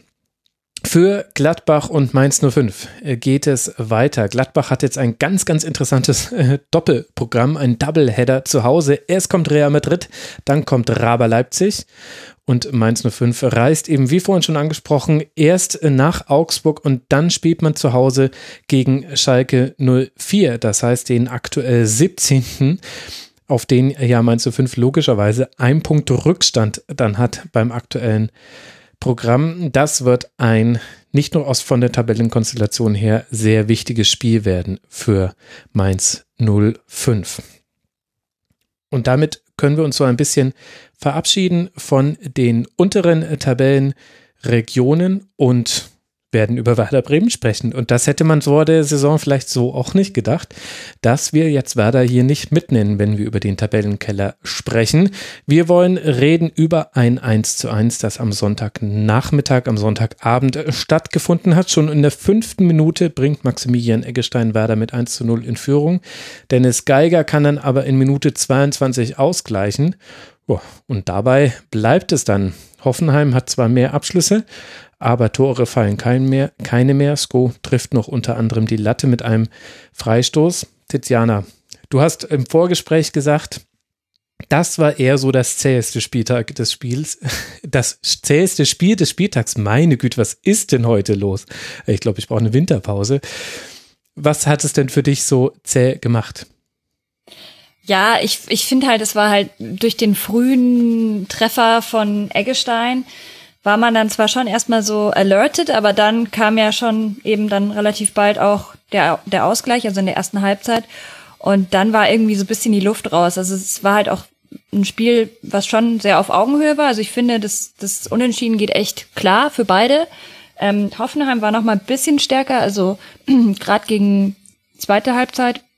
Aber ja, irgendwie muss ich sagen, hat mich das Spiel jetzt nicht so aus den also nicht so überzeugt, genau, ja, nee. Also äh, man hat ja auch gemerkt, bei Hoffenheim haben ja einige Spieler gefehlt. Kramaric ja wegen Corona ausgefallen, Adams nicht dabei, Grillitsch wegen die Baby nicht dabei. ähm, ja, und bei, bei Bremen war halt irgendwie wieder so bisschen, also da habe ich nicht verstanden, zum Beispiel, warum man Raschitzer, Chong und Schmidt auf der Bank gelassen hat und da nicht nochmal was eingewechselt hat, irgendwie gegen, gegen Ende, um nochmal bisschen Feuer in das Spiel zu bringen. Also es war irgendwie so ein bisschen, ich hatte das Gefühl, die beiden haben sich dann auch auf das 1-1 so ein bisschen geeinigt und mhm. genau, da hat mir dann nochmal ein bisschen gerade in der zweiten Halbzeit so das Feuer gefehlt. Also Chong kam in der 87. für den verletzten Osako, aber konnte dann eben auch nicht mehr so wirklich viel liefern. Aber das spricht ja schon ein Problemfeld an, Arne, das dir wahrscheinlich auch aufgefallen sein wird. Die Entfernung, die Werder vor allem in Halbzeit 2 zum gegnerischen Tor hatte, wo man eben das Gefühl hatte, na ja, also jetzt könntet ihr jemanden, der schnell mal ein Ball hinterherjagt, durchaus gebrauchen, denn ihr steht relativ tief inzwischen. Ja, ja, das ist äh, auf jeden Fall ein Problem gewesen, glaube ich. Ähm, vor allen Dingen hat es dann auch nicht gepasst, äh, im Übergang eben vorne den Ball festzumachen, sodass eben äh, Bomb oder Gebre dann auf den Außen äh, hätten nachrücken können oder irgendwie äh, Bittenkurt oder Sargent mal in die Tiefe gehen. Also da waren wahnsinnig viele Aktionen, ähm, wo der Ball dann ähm, weg war, als Füllkrug noch gespielt hat, äh, dass der Ball irgendwie in Unterzahl verloren ging. Auch später Osako hat sich sehr, sehr schwer getan, äh, vorne Bälle festzumachen habe nur so ein, zwei Aktionen in Erinnerung, wo er diese berühmte Osako-Drehung macht, sich in den Gegner reindreht und dann ähm, mit Gesicht Richtung Tor äh, aufdreht. Ähm, das hat halt nicht so richtig stattgefunden und ähm, dementsprechend war, war das war Hoffenheim dann eher die Mannschaft, die das Ding kontrolliert hat. Ähm, andererseits, ja, ich denke, äh, ist es für Bremen dann immer noch okay, dass man aus so einem Spiel einen Punkt mitnimmt, ähm, denn gerade auch so die Chancenqualität war ja bei Hoffenheim dann schon ein bisschen höher. Und ähm, ja, also äh, ich glaube, bei Bremen ähm, ist jetzt so eine gewisse Stabilität schon erkennbar, auch wieder im, äh, im Spiel gegen den Ball, in der, in der Restverteidigung. Ähm, da sind wahrscheinlich in der letzten Saison äh, in, im Rahmen von fünf Spieltagen mehr individuelle Fehler passiert als jetzt in dieser Saison. Von daher ist es dann schon eine Steigerung, aber ja, ähm, ist natürlich die Frage, inwieweit dann ähm, die Offensive mit dem wie immer emsigen Bittenkurt und dann auch mit einem Füllkrug, der ausgewechselt werden musste, inwieweit dann dort äh, die Torgefahr äh, entstehen soll. Also das ist mir jetzt in diesem Spiel heute auch nicht so richtig klar geworden. Aber ja, dafür ähm, denke ich mal, hatte man dann heute auch einen Gegner, der ähm, sowas auch zu unterbinden weiß und äh, grundsätzlich natürlich, äh, wie du eingangs schon gesagt hattest, ein eigentlich dann positiver Saisonstart jetzt für Bremen nach den ersten fünf Spielen. Ich glaube auch, dass Werder in der ersten Halbzeit noch ziemlich genau wusste, was da auf es äh, zukommt. Ich glaube, da hatte man einen ganz guten Plan. Also es gab so zwei, drei Situationen, wo, also ich bin, ist immer so ein bisschen schwierig, das von außen zu sagen. Entweder stand Leo Bittencourt zu weit weg. Mein Gefühl war aber, dass er Samboseko bewusst freigelassen hat, dass der angespielt wird und der Sekunde, und während der Pass kommt, ist er ihn ganz aggressiv angelaufen. Das gab es dreimal und dreimal dachte ich mir, oh spannend, das könnte einen Ballgewinn geben. Das hat Samasiko jedes Mal gelöst bekommen. Der ist jetzt auch nicht so einfach vom Ball zu trennen. Aber äh, da gab es noch mehrere solche Abläufe, wo man gesehen hat, okay, das, das scheint ein Plan zu sein. Auch, dass man, dass man äh, logischerweise die Mitte dann versucht zuzustellen, dass man hoch auch anläuft, aber eben mit einem Plan, aber auch nicht völlig wild. Also da war es jetzt auch klar, dass du da jetzt nicht drei gegen drei anläufst, sondern eigentlich so zwei gegen drei und Stellen. Hat äh, Werder da viel gemacht und eben Bittenkurt, der vielleicht diesen Sonderauftrag mit Samaseko hatte, bin mir nicht sicher. Und in der zweiten Halbzeit hatte ich dann aber das Gefühl, da hat ja dann auch Hoffenheim ein paar Dinge verändert. Ich finde, man hat äh, Sko nochmal auf eine ganz andere Art und Weise eingebunden. Rudi war immer noch, also Rudi war ja auch manchmal als Mittelstürmer zu finden. Der hatte ganz, ganz spannende Laufwege in dieser Partie. Und damit ist dann Werder weniger gut klargekommen und das wäre ja auch irgendwie erklärbar, dass du mit einem klaren Matchplan und mit einem Gegner, der ungefähr so spielt, wie man es erwarten kann, dass du dich darauf einstellst und dass du dann aber mit Umstellungen, auf die nicht so gut reagieren kannst, wenn du ja auch noch verletzungsbedingt wechseln musst. Also Niklas Füllkrug hat dann sicher als Zielspieler ja auch gefehlt. Der musste schon in der ersten, ersten Halbzeit raus, für den kam ja dann Osako, der dann ja später auch nochmal verletzt runter musste. Also da hatte man dann schon so Vibes aus der letzten Saison, ehrlich gesagt, dann doch nochmal mit dabei bei diesen Verletzungen. Aber so ein bisschen, das ist so meine Erklärung für das, was dann, was du dann auch zu Recht, Tiziana, als zäh bezeichnest, dass äh, da dann nicht mehr so viel ging, weil Hoffenheim halt dann auch einfach Werder vor andere Lösungs-, vor andere Probleme gestellt hat und damit kommt halt Bremen noch nicht so gut zurecht in der Saison. Ja, und ich glaube auch, dass Hoffenheim natürlich durch die, durch die Doppelbelastung auch so ein bisschen platt war und Bremen aber auch. Also Bremen hat ja extrem viele Kilometer gemacht.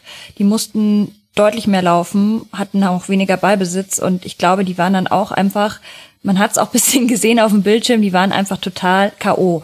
Hm. Und ich glaube, das, deswegen war auch für mich das Spiel dann irgendwann nicht mehr so interessant, weil die Luft einfach, also von beiden Teams, es, es war nicht mehr so, ja, so, so spritzig und so schnell. Also ja, bis auf eben diese eine Chance gab es ja noch in der 80. Minute durch Sko, ähm, wo mhm. er aber dann eben nur Aluminium getroffen hat. Genau, also Sko war generell derjenige, der äh, den meisten Wirbel dann vollbracht hat, hat eben in der 80. an die Latte geschossen. Es gab dann in der 84. noch eine Szene, wo er sich gegen zwei Gegenspieler durchgesetzt hat und scharf nach innen flankt. Da hätte dann Joao Klaus am langen Pfosten vielleicht ein bisschen spekulieren können, dass der Ball da durchkommt. Da kam keiner ran. Also Sko hatte viele gute Aktionen und ich glaube, dass diese Erschöpfung, dass die auch nicht nur körperlich zu sehen war. Also ähm, ich glaube, dass, dass Hoffenheim mit ihrer Spielweise auch Werder Bremen unglaublich gestresst hat, weil es gab so oft Situationen, in denen bei Hoffenheim Spieler nicht auf ihrer angestammten Position auftauchen. Also Rudi habe ich eben schon angesprochen mit seinen Läufen, wo er eben und und das war kein Witz. Also es gab den Pass äh, Geiger auf Rudi und Rudi war in dieser Situation Mittelstürmer. Das gab es in diesem Spiel. Oder zum Beispiel auch Samaseko hat irgendwann mal für, für Sko abgesichert und Sko war also als Go sehr weit vorne mit dabei. Akpo Buma ist irgendwann auf dem linken vorderen Flügel aufgetaucht. Das war jetzt immer nur, das war jetzt kein Schreuder der Woche, so wie in, in der letzten Saison, dass es eben gewollt war, aber im Spiel ist das immer wieder passiert. Und ich stelle mir sowas unglaublich stressig vor, wenn du dich als eine Mannschaft, die sich ja auch in dieser Konstellation in Teilen noch finden muss, mit Groß und Eggestein zum Beispiel auf der Doppelsechs, mit Mbom auf links außen, wenn du dich dann immer wieder darauf einstellen musst und damit umgehen musst, dass da auf eben auf einmal Spieler an Stellen stehen, an denen du die sie, sie nicht erwartet hast. Das stelle ich mir mental auch echt anstrengend vor. Ja, was dann die Gründe dafür sind, äh, kann ich jetzt natürlich auch nicht ergründen. Aber was ich bei Hoffenheim immer noch spannend finde und wo ich auch ein bisschen gehofft hatte, dass jetzt äh, in dem Spiel ein bisschen mehr Spielzeit rumkommt, ist äh, Ryan Sessignon, der dann irgendwie für fünf Minuten oder so eingewechselt wurde. Mhm. Ähm, der wurde ja schon gegen Dortmund kurz eingewechselt. Also ich hoffe, dass der ähm, bald mal über 90 Minuten ran darf, weil es ist ein wahnsinnig spannender Spieler und ähm, zeigt eben dann auch nochmal, dass äh, jetzt dieser Spieler, der vor einigen Jahren äh, in England dann als eines der größten Talente galt und irgendwie mit 16, 17 schon ähm, über 100 Spiele für Fulham gemacht hatte, äh, dass der jetzt nach Hoffenheim ausgeliehen wird. Ähm, das liegt ja auch nicht unbedingt auf der Hand, aber äh, sobald der jetzt, glaube ich, die Matchfitness erreicht, und ähm, Hönes dann eine Rolle für ihn findet, äh, dann kann man da auf der linken Seite mit, mit Sko vielleicht im Zusammenspiel, ähm, das könnte mhm. echt spannend werden. Also da gucke ich jetzt natürlich in die Glaskugel, aber vom Profil her sind das äh, zwei sehr, sehr ähm, interessante Spieler, beides Linksfüße, beide wahnsinnig viel Tempo und äh, Zug nach vorne. Also da glaube ich, werde ich in den nächsten Wochen, wenn Hoffenheim spielt, mal ein bisschen Auge drauf werfen. Und wirf auch mal ein Auge auf Samaseko. Unglaublich, dass der es geschafft hat, ohne gelbe Karte aus diesem Spiel rauszukommen. Ich glaube, viermal hat er laut Statistik gefault, wenn ich es mir richtig nachgeschlagen habe. Ja, genau, vier Fouls hat er gemacht. War sehr oft äh, einfach diesen berühmten Schritt zu spät dran. Da hat es einige Male geknallt in der Partie. Das muss man echt sagen. Und ähm, auf anderen Seite mit, mit Ball hat Werder dann irgendwann auch die Passoption gefehlt. Also äh, Hoffenheim hat das auch sehr gut gemacht, den Spielaufbau dann auf den Flügel zu lenken oder auch die Umschaltsituation letztlich auf den Flügel zu lenken. Das ist ja dann auch normal, dass die normalerweise diagonal angespielt werden. So Umschaltsituationen. Und da gab es aber ganz oft nur eine Passoption für den Werderaner. Wenn es mal ein Dreieck gab, dann hat Werder auch immer mit schönem Tempo wieder rausgespielt, aber dann hat die Anschlussaktion nicht mehr funktioniert. Ich glaube, das ist noch so ein Thema für Werder. Was machen wir eigentlich, wenn wir umschalten? Wie positionieren wir uns da, dass derjenige, der den Ball hat, dann nicht der Ärmste ist, weil er eigentlich nicht so wirklich was damit machen kann? Also ich bin aber immer noch, muss ich sagen, überrascht davon, was, was wer da überhaupt aktuell auf den Platz bringt. Also wenn man sich überlegt, wie es noch vor paar Monaten aussah, mhm. ähm, und so viel hat sich ja nicht getan. Also, und gerade eben auch mit demselben Trainer, also mit Kohlfeld, das ist ja schon eine Leistung, wo, wo man erstmal ja Respekt haben muss, finde ich. Also, weil ich hätte es nicht gedacht. Ich dachte nicht, dass sie diese Saison so stark sind. Jetzt mhm. ist klar, erst Anfang der Saison, man muss abwarten, aber sie wirken ja ganz anders, also auch von der Mentalität. Ja, finde ich auch. Vor allem, zumindest jetzt anhand des Hoffenheim-Spiels, ja, war jetzt auch ein bisschen Glück dabei, dass es nicht verloren geht und man hatte insgesamt nur einen Schuss aufs Tor äh, und einen auch nur innerhalb des Strafraums äh, bei insgesamt nur fünf Schüssen. Also ja, offensiv nur nicht so geil. Aber so langsam hat man so das Gefühl, die, die Form passt sich den Ergebnissen an. Also du hattest eben gegen Schalke schon ein gutes Spiel, aber auch das Glück, das dann auch wirklich 3 zu 1 zu gewinnen. Gegen Bielefeld äh, das Heimspiel, wo du auch eigentlich noch den Ausgleich hättest fangen können, äh, kurz vor Schluss, aber du kriegst es nach Hause. Dann in Freiburg schon ein deutlich besseres Spiel, wo das 1-1 dann schon in Ordnung geht, auch wenn es auch da eine Druckphase von Freiburg am Ende des Spiels gab.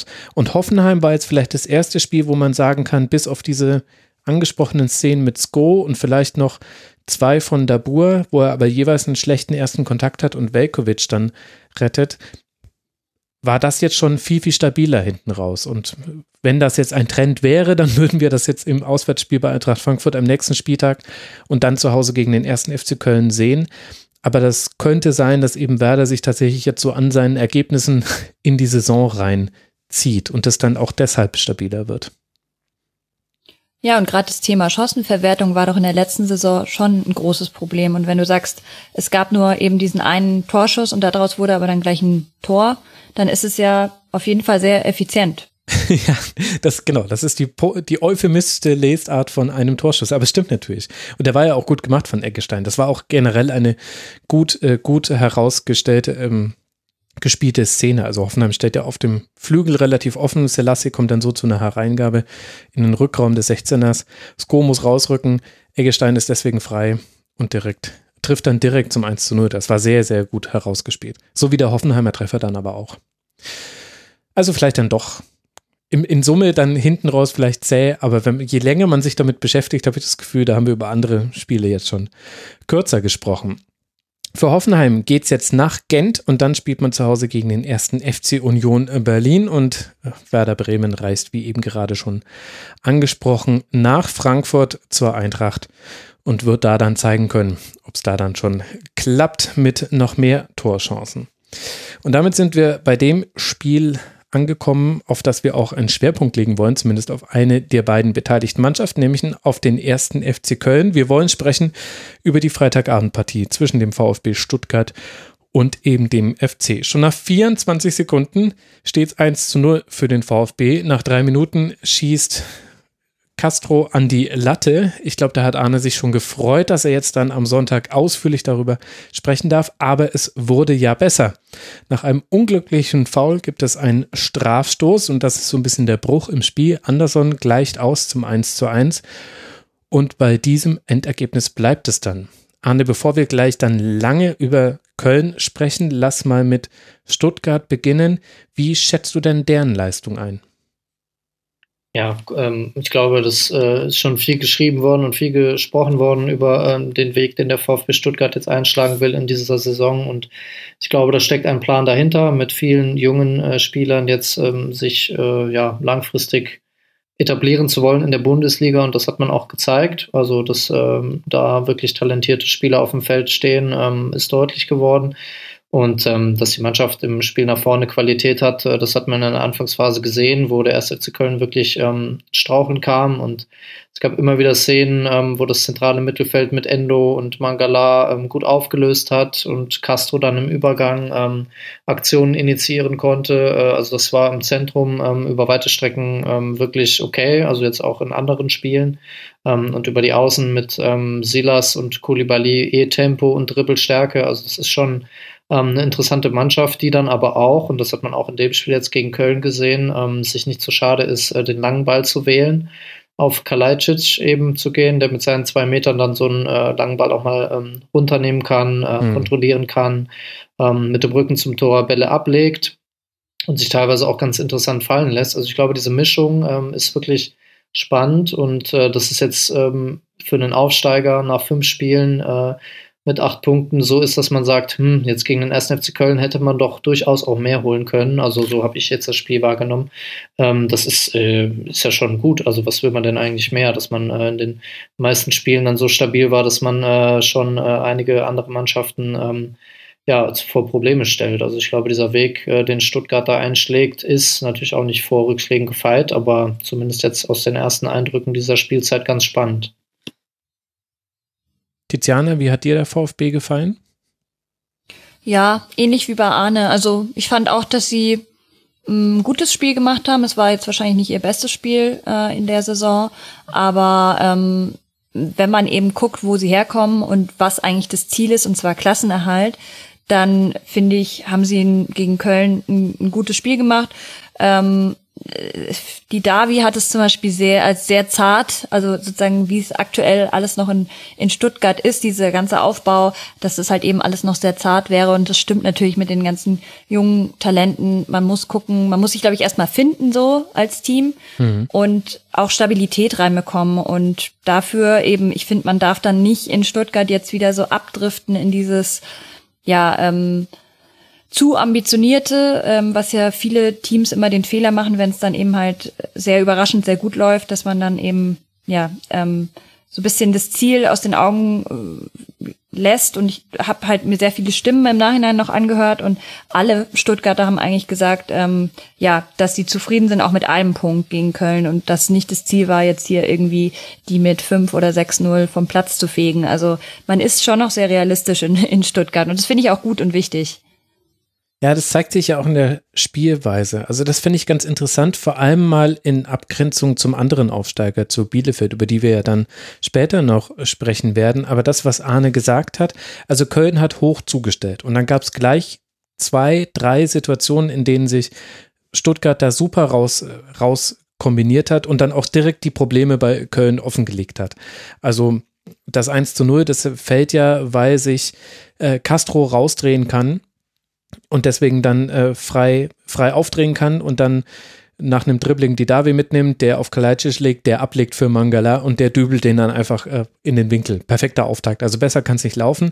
Aber der Ball von Kempf auf Castro, der war mit, mit Dampf gespielt, der hätte auch schief gehen können und Castro kann sich rausdrehen. Und Castro fand ich war so ein bisschen derjenige, den Köln da nicht zugestellt bekommen hat. Also Köln ist hoch angelaufen, hat das so gemacht, wie man es, wie Gistor das eigentlich gerne machen möchte. Und dann gab es aber diese zwei, drei Situationen. Gab dann noch eine Situation dann später, ähm, also in der dritten Minute, dann auch die Entstehung des Freistoßes war, glaube ich, auch in der ähnlichen Situation. Und dann kurz vor der Halbzeit nochmal eine, wo eigentlich auch das 2 zu 1 hätte fallen können. Das war auch nochmal eine super, super Szene. Da hat Kaminski angedribbelt und Kalajdzic gefunden, der direkt auf Kulibali steckt. Der will dann Horn überlupfen, aber scheitert damit. Das war ganz kurz vor dem Halbzeitpfiff. Und das war quasi die eine Variante. Und ansonsten ist aber der VfB gar nicht so gut damit zurechtgekommen, dass er so hoch zugestellt wurde. was man jetzt auch nicht von jedem, von jeder Mannschaft erwarten kann. Und dann aber, genau wie Arne es sagt, im Vergleich zu Bielefeld, die eben weit, einfach weiter alles hinten flach rauskombinieren, haben sie halt dann einfach, okay, Ball zurück, vor allem auf Kobel und der schlägt den lang auf Kalajdzic und dann gucken wir mal, ob wir nachrücken können. Und da kam dann jetzt auch nicht so viel bei rum, so ehrlich muss man schon auch sein, also es waren nur acht Schüsse von Stuttgart über die komplette Zeit hinweg, Köln hatte 15, also die, die, das Gros an Chancen hatte dann schon der FC und hätte vielleicht auch eher noch dieses Spiel gewinnen können. Aber der VfB hat eben diesen Plan B und er setzt ihn eben auch ein. Und ich finde, man hat gesehen, die Grundstruktur ist einfach sehr gefestigt aktuell. Also da ist kein Mannschaftsteil ist auseinandergefallen in keiner Phase dieses Spiels. Und da gab es halt gute und schlechte Phasen. Und das ist dann aber auch normal. Auch bei, bei, auch beim Gegner, über den wir ja auch gleich sprechen werden. Und das finde ich ist schon interessanter Unterschied zu anderen Mannschaften und erklärt vielleicht auch, warum alle da sehr zufrieden sind. Das hängt natürlich auch mit den Punkten zusammen. Das ist schon klar. Acht Punkte, aktuell Tabellenplatz vier das äh, läuft jetzt nicht so schlecht beim VfB, ist mir schon alles klar und vielleicht kaschiert das auch noch manches, was dann noch nicht funktioniert. Aber man ist variabler als zumindest der andere Aufsteiger und ich finde auch als, also als Schalke zum Beispiel auch, definitiv. Und wenn man ehrlich ist, eigentlich auch zum Beispiel gerade als eine Mannschaft wie Hertha. Also da hat gerade der VfB mehr Optionen. Das ist ja durchaus erstaunlich, finde ich. Das ist äh, ungefähr das, was ich meinte eingangs, ne? dass jetzt ein Aufsteiger ähm, die Spiele spielt und man halt klar erkennt, was der Plan ist. So, das ist jetzt kein Aufsteiger, der sich in erster Linie über ähm, die individuelle Qualität auszeichnet oder der ähm, als kompletter Underdog aufgestiegen ist, ähm, wie das vielleicht äh, bei Paderborn noch der Fall war, sondern es ist einfach zwangsläufig, ja, dass man mehrere Optionen hat, dass man flexibel auf verschiedenste ähm, Situationen im Spiel reagieren kann und ähm, wenn das äh, dann langfristig ähm, so ist, dass man da nicht in große Unruhe und Nöte reingerät, dann ähm, können da schon junge Spieler auch prosperieren in so einer Situation und dann eben ähm, ihr Talent äh, eben so zeigen, dass sie dann interessant werden äh, für, für andere Vereine. Und das ist ja dann langfristig gesehen auf einer anderen Ebene ein Ziel, was der VfB Stuttgart dann wahrscheinlich auch verfolgen wird. Und äh, deswegen finde ich diesen Weg ähm, jetzt tatsächlich ganz, ganz interessant und bin gespannt, ähm, wie das weitergeht. Ähm, wobei man jetzt auch in dem Spiel gegen Köln nochmal dazu sagen muss, dass ähm, nicht unbedingt fußballimmanente Einflussfaktoren jetzt ähm, das Spiel verändert haben, sondern es war so diese Szene, wo äh, Bornau und äh, Kempf mit den Köpfen aneinander rasseln, mhm. wo so ein bisschen der Elan weg war. Ähm, wo so ein bisschen das Momentum dann auch gewechselt ist und dann gab es ja kurz darauf dieses äh, Foul, was dann so ein bisschen der Gamechanger auch war, also eigentlich ungefährlicher Einwurf auf Anderson und der kann eigentlich nur den Ball festmachen und irgendwie Richtung Grundlinie gehen, aber äh, Caraso ist eigentlich immer noch der am kürzeren Weg zum Tor. Ähm, dann entsteht dieser Elfmeter und das war der erste Abschluss des FC und dadurch fällt der Ausgleich und ähm, ja, da auch wieder, äh, wenn man diese beiden, diese beiden Aktionen vielleicht nicht gehabt hätte, dann ähm, hätte Stuttgart vielleicht auch das Momentum länger auf seiner Seite gehabt. Das ist natürlich auch wieder hypothetisch, aber hm. es war jetzt nicht so, dass der 1. FC Köln sich dann irgendwie auf einmal durch überragende äh, Situationen, wo man irgendwie das Pressing umgangen ist und äh, starke Ballsequenzen hatte, mit äh, aus diesem mehr aus dem Rückstand befreien konnte, sondern es waren eben ähm, diese Szene nach dem Eckball und das Foul, was dann den Strafschuss äh, heraus äh, ja, hervorgerufen hat. Und ähm, deswegen kann man da als Stuttgarter sich natürlich jetzt ärgern darüber, dass das passiert ist, aber es ist jetzt nicht so, dass der FC da jetzt irgendwann angefangen hat, äh, Stuttgart an die Wand zu spielen. Ja, also das war wichtig auch nochmal, dass du das ansprichst, diese Szene zwischen Bornau und Kempf, der sich da einen Riss in der Ohrmuschel zuzieht, aber eben erst nochmal das Trikot wechselt, sein verblutetes Trikot wieder zurück auf den auf den Spielplatz, wollte ich gerade kommen, auf das Spielfeld kommt und nochmal weiterspielt für 14 Minuten, bevor er dann für Marcin Kaminski ausgewechselt wird. Also Umgang mit Kopfverletzungen wieder sehr fragwürdig, so deutlich muss man das, glaube ich, einfach sagen. Da hat der Fußball, da soll sich zwar irgendwann mal was tun, sagt das IFAB, aber nach wie vor ist das schon nicht das verantwortungsvollste Verhalten, zumindest aus der Distanz betrachtet. Jetzt hat aber ja Markus Gistol vorher auch schon reagiert. Er hat in der 16. Minute schon Limnios für Esibue gebracht, der schon gelb vorbelastet war. Der hat nämlich schon in der 8. Minute die gelbe Karte gesehen in einem Laufduell mit Kulibale, wenn ich mich gerade richtig erinnere. Und dann kam eben dieser Knackpunkt und das Spiel hat sich verändert. Jetzt haben wir vorhin im Intro gehört, Arne, dass Markus Gistol sagt, naja, wir haben diese schlechte Anfangsphase gehabt, aber ansonsten kann ich der Mannschaft keinen Vorwurf machen. Ansonsten lief dann ab dann alles gut. Würdest du dann da auch zustimmen? Ja, auch da ist es wieder eine Frage des Erwartungsmanagements. Ne? ähm, ich glaube, äh, das ist natürlich legitim, dass Markus Gistol jetzt sagt, äh, man zieht sich an den kleinen Dingen vielleicht erstmal hoch. Und äh, das war ja im äh, Spiel gegen äh, Frankfurt ähm, auch schon so, dass man eine erste Halbzeit gespielt hat, in der man gar keinen Fuß irgendwie in die Tür bekommen hat, äh, in der wirklich offensiv nicht viel zusammenging, so dass man quasi eine Halbzeit komplett abgeschenkt hat. Und ähm, gegen Stuttgart war es eben auch so eine Phase direkt zu Beginn der Partie, wo der SFC Köln gar nicht reingefunden hat, dann auch in Rückstand geriet, ähm, vielleicht auch noch mit einem weiteren Tor hätte in Rückstand, also einen höheren Rückstand geraten können.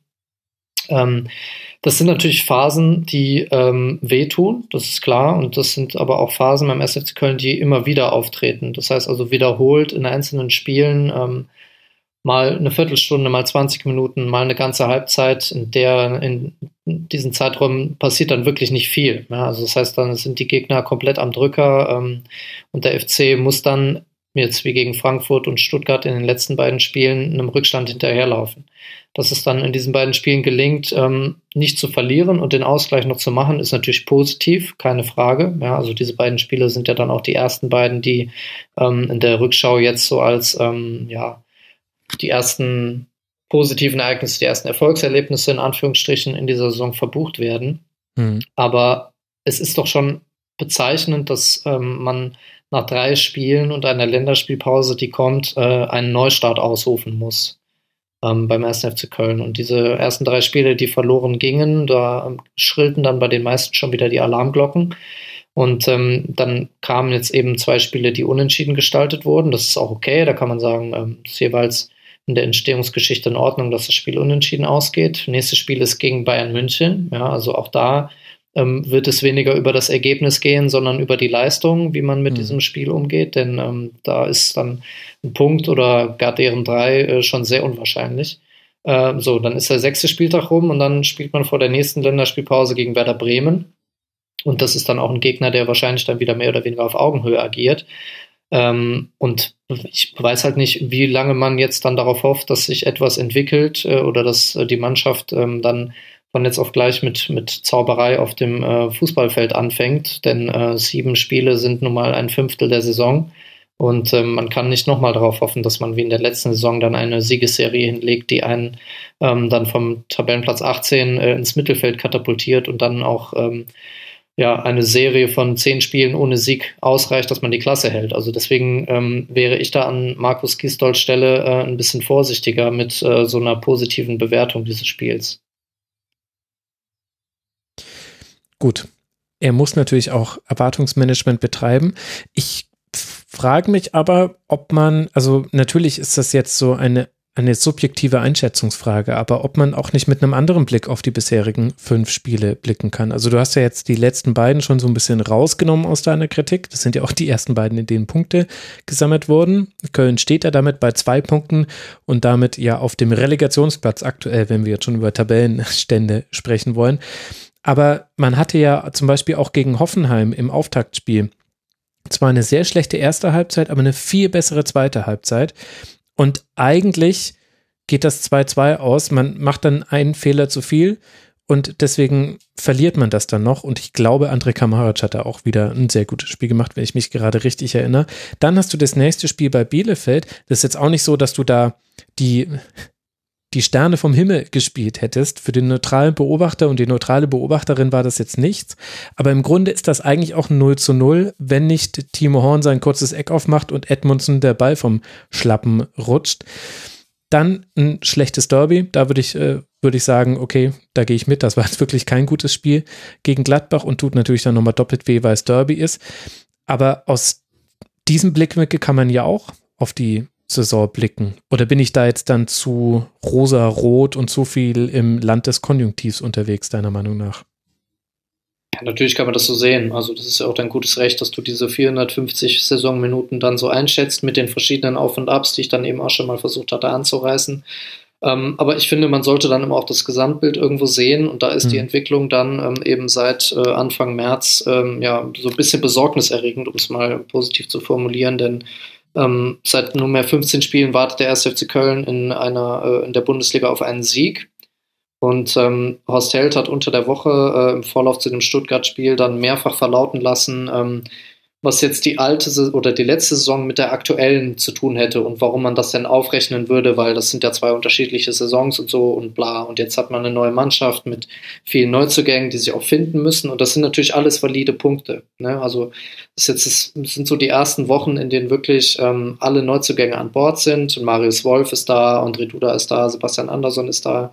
Ähm, die sind im Mannschaftstraining und jetzt kann man eben in der inhaltlichen Arbeit mit der Mannschaft ähm, versuchen, die Spielidee so umzusetzen, wie Markus Gisdol sich das vorstellt. Das ist natürlich dann auch legitim zu sagen, dass ein Neuzugang Zeit braucht, sich integrieren muss und dann erstmal abzuwarten ist, wie das funktioniert. Aber ich finde es hochgradig riskant, das bei laufendem Betrieb zu machen. Also ich meine, mit jeder Woche, die vergeht ähm, und jedem Spiel, das 1. FC Köln nicht gewinnt, ähm, wird es schwieriger. Und ähm, wahrscheinlich ist es schon, dass die Leistungen sich in den nächsten Wochen verbessern werden. Das sehe ich schon auch. Ähm, da gab es ja auch gegen Stuttgart schon erste Anhaltspunkte zu, aber ich finde eben diese, diese Art und Weise zu sagen, Markus Gistol ähm, verkauft so ein Spiel jetzt als ähm, Punktgewinn, hm, okay. Horst Held sagt, ähm, ja, warum rechnet man jetzt die zehn Spiele aus der letzten Saison mit den fünf Spielen aus dieser Saison auf? Mhm. Das finde ich so ein bisschen fadenscheinig, weil ähm, warum sollte man jetzt nicht diese Kritik üben und sagen, man hat jetzt eine elendlange Serie an Spielen, die nicht gewonnen wurden man hat hohe Investitionen unternommen, ähm, um eben erstmal den Kader so zusammenzustellen, wie er jetzt eben steht. Man hat Spieler teilweise äh, ja, mit Abfindungen versehen, damit sie den Vertrag auflösen und zum Hamburger SV wechseln, wie bei Simon Terodde das jetzt der Fall war.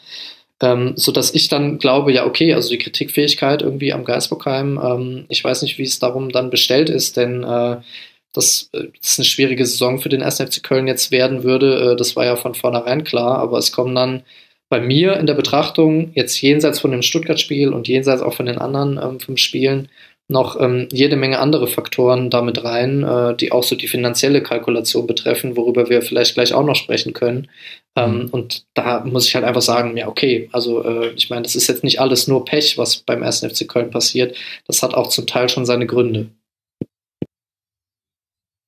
Ein bisschen in die Richtung geht auch, was äh, Trotzdem hier vom Trotzdem hier Podcast im Rasenfunk Forum geschrieben hat unter mitmachen.rasenfunk.de. Er schreibt, ich lese jetzt nicht seinen gesamten Beitrag vor, aber der Beitrag fängt an mit, seit 15 Spielen sehe ich jetzt das gleiche Spiel. Die Mannschaft verpennt regelmäßig die erste Halbzeit, besonders die Anfangsphase und verteidigt so luftig, dass es gleich mindestens nur ein steht, gerne auch nur zwei und diesem Rückstand rennt man dann erstmal hinterher. Und weiter schreibt er später, überhaupt zeichnet sich die Ära Gisto Tolstoi dadurch aus, dass kein offensiver Matchplan außer Flügel runterrennen erkennbar ist.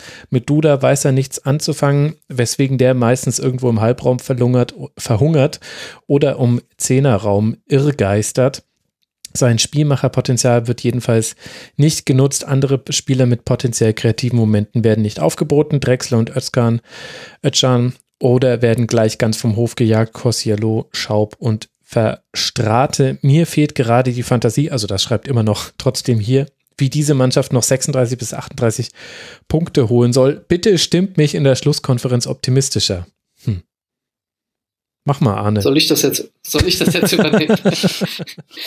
ja, äh, liebe Grüße an den Kollegen erstmal an der Stelle. Also ich meine, das ist natürlich, sind natürlich auch valide Punkte. Ne? Also man kann dann natürlich auch von außen drauf schauen erstmal und schaut sich die Startaufstellung an, jetzt gegen Stuttgart, und überlegt erstmal wirklich, ähm, wie viele der zehn Feldspieler sind offensiv denkende Spieler. Und ähm, dann sieht man natürlich Anderson und Duda ganz vorne, ne, Zielspieler und Zehner. Ähm, dann hat man mit Marius Wolf und Ismail Jakobs zwei Außen, die aber gleichzeitig auch ähm, ja, äh, Rechts- oder Linksverteidiger spielen können.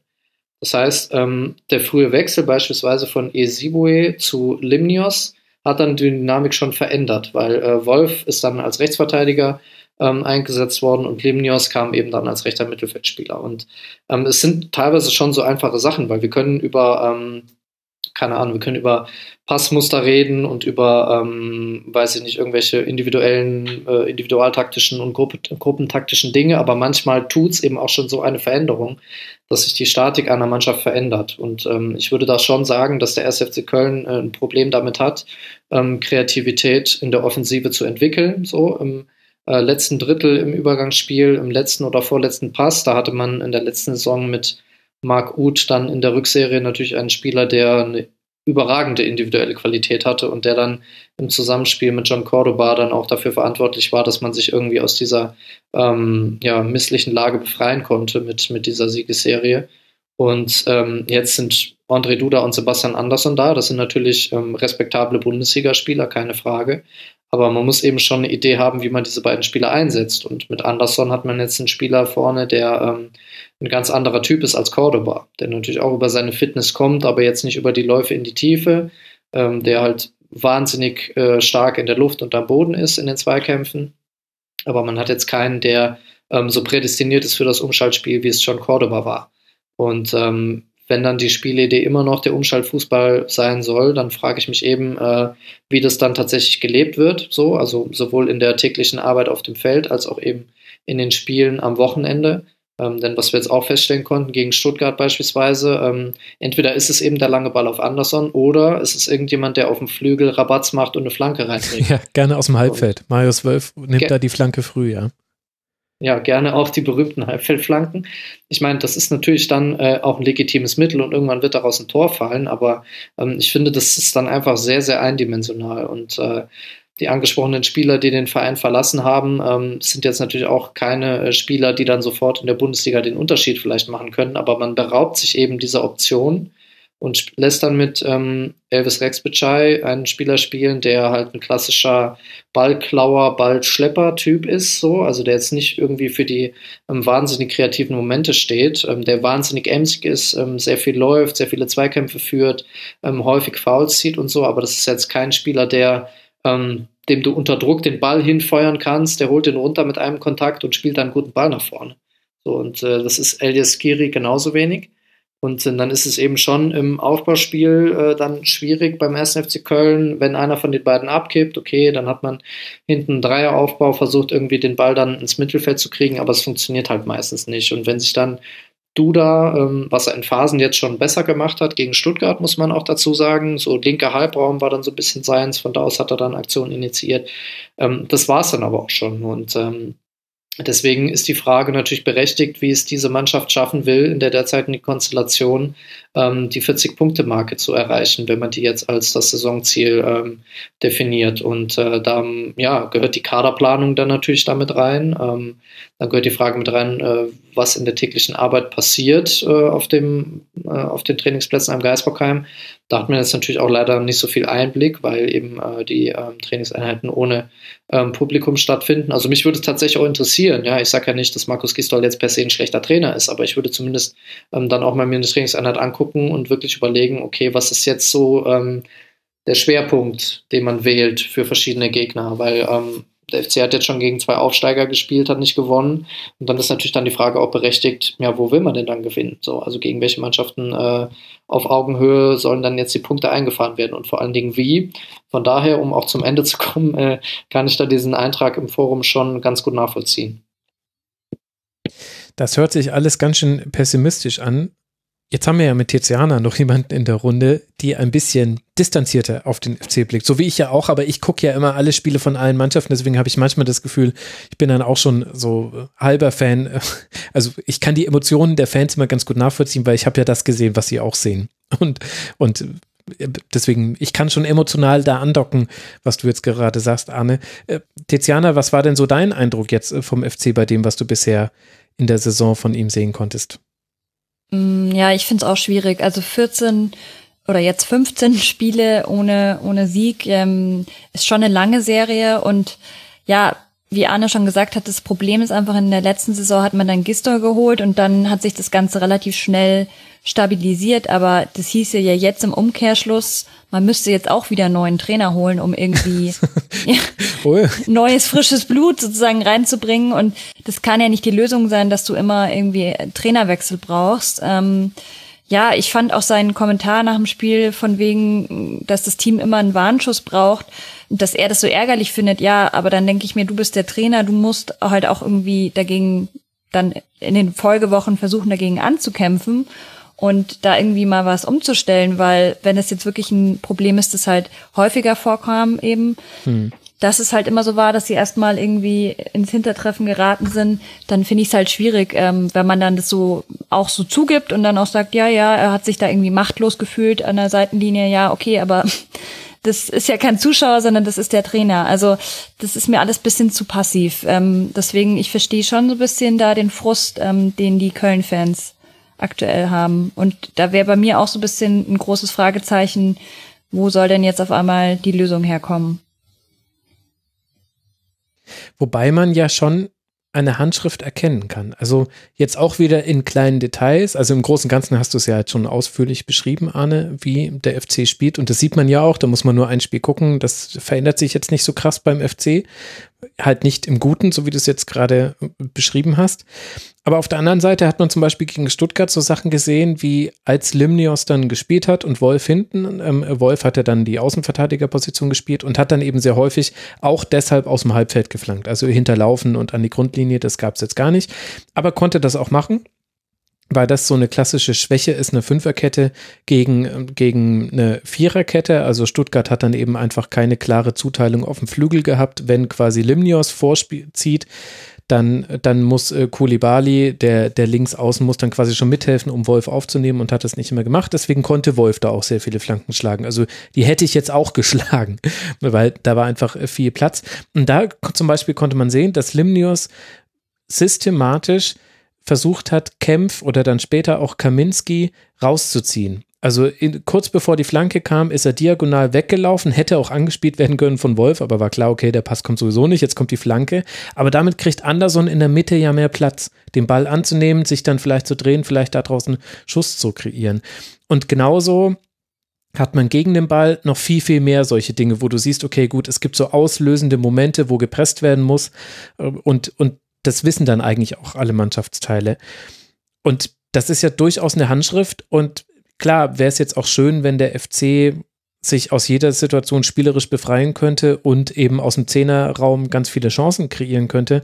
Aber das kriegt halt auch nicht jede Mannschaft in der Bundesliga hin. Ist es nicht vielleicht, also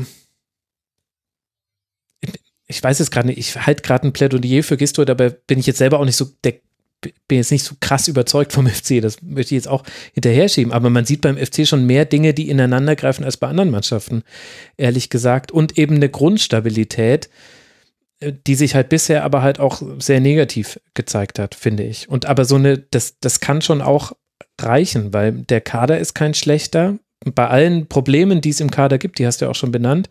Und die Handschrift und das Modell, mit dem man Fußballspiele gewinnen will, das, das kann in der Bundesliga auch funktionieren. Da habe ich bei anderen Mannschaften größere Bedenken, ehrlich gesagt. Ja, auch da wieder, ähm, ja, würde ich vorsichtig zustimmen. Also ich glaube, mein Urteil ist natürlich auch sehr subjektiv und ich glaube, ich bin dann auch ähm, ja ein bisschen biased, was so die anderen Entwicklungen im Verein angeht, auf äh, Vor äh, Vorstandsebene oder ja, auf Ebene da der sollten wir vielleicht gleich noch drüber sprechen, ja. Mhm. Ähm, so, das stimmt natürlich schon, ja. Also ich glaube, die rechte Seite, Wolf und Limnios, das hat schon Bock gemacht, da teilweise zuzugucken. Also Limnios äh, ist jetzt ein Spieler, den man natürlich überhaupt nicht auf dem Schirm hatte vorher, der dann aus Griechenland verpflichtet wurde, der aber Bock hat, der mal ins Dribbling geht auf rechts, ähm, der mal was Überraschendes macht, der ein Spielertyp ist, der jetzt so im Kader bisher noch nicht ähm, ja, vorhanden war. Also speziell nachdem sich dann Florian Kainz verletzt hatte, der äh, dann schon ein wichtiger Spieler war in der Offensive, äh, gerade auf Außen. Und ähm, ja, Marius Wolf ist auch äh, ein gestandener Bundesligaspieler, ne, der auch ähm, mehrere Positionen spielen kann. Jetzt hoffentlich längerfristig auch mal ähm, auf der Rechtsverteidigerposition, weil das eine äh, Position ist, auf der der FC schon seit Jahren chronische Probleme hatte. Und es wäre natürlich schön, wenn er ähm, das jetzt zumindest in dieser Saison erstmal lösen könnte. Ähm, auf der anderen Seite äh, hat man mit Janis Horn jemanden, der das Ganze ein bisschen konservativer interpretiert vielleicht, aber ähm, mit Ismail Jakobs auch ein Spieler, der, der ja auch Bock macht, wo man gerne zuguckt, weil der mhm. wahnsinnig viele Sprints macht äh, ja. pro Spiel. Also er hat eine unheimliche Intensität in seinen Läufen. Ähm, dann klappt natürlich nicht alles, ja, aber schlägt halt auch viele Flanken dann, ähm, aber hat halt trotzdem auch eine gute Chance von Rex Bitschei vorbereitet mit so einer Rücklage und der Spieler ist auch noch sehr jung. Also das ähm, sind schon Spieler, auf die man dann gerne guckt und wo man sich erhofft, dass die dann ähm, ja ihre Stärken einbringen können. So von daher ähm, möchte ich jetzt auch nicht äh, den ersten FC Köln und seine Mannschaft ähm, für die ganze Saison schon verdammen. Aber es ist dann eben schon die Frage, was ist ähm, so der langfristige Plan, was ist die Idee, ähm, wie geht man eben damit um, wenn es mal nicht so läuft und grundsätzlich ist eben die Idee, die Markus Gistol von Fußball hat, äh, fundamental anders als die, die ich von Fußball habe. So, also das ist halt einfach so. Ich meine, das können wir mhm. auch jetzt nicht ändern und das ist auch fair. Ich meine, er ist Bundesliga-Trainer, ich nicht so, aber ähm, ich kann halt trotzdem ähm, irgendwie verlangen, dass ein Innenverteidiger vielleicht ähm, im Passspiel eine andere Option hat, als irgendwie mit dem rechten Bein auszuholen und das Ding Longline nach vorne zu schlagen. Also ich denke, da hat man schon äh, berechtigte ähm, ja, Anlässe gesehen, um mal zu sagen, okay, vielleicht gibt man diesem Spieler auch nochmal ein paar andere Optionen mit an die Hand. Mhm. Also das ähm, ist dann eben auch äh, ein Ansatzpunkt, wo man noch ein bisschen was dran machen könnte noch. Also der Spieler, den ich meinte, ist Sebastian Borner, nur um das kurz aufzulösen. Defensiv top, Restverteidigung wirklich gut, aber Spielaufbau so hm, schwierig. Mhm.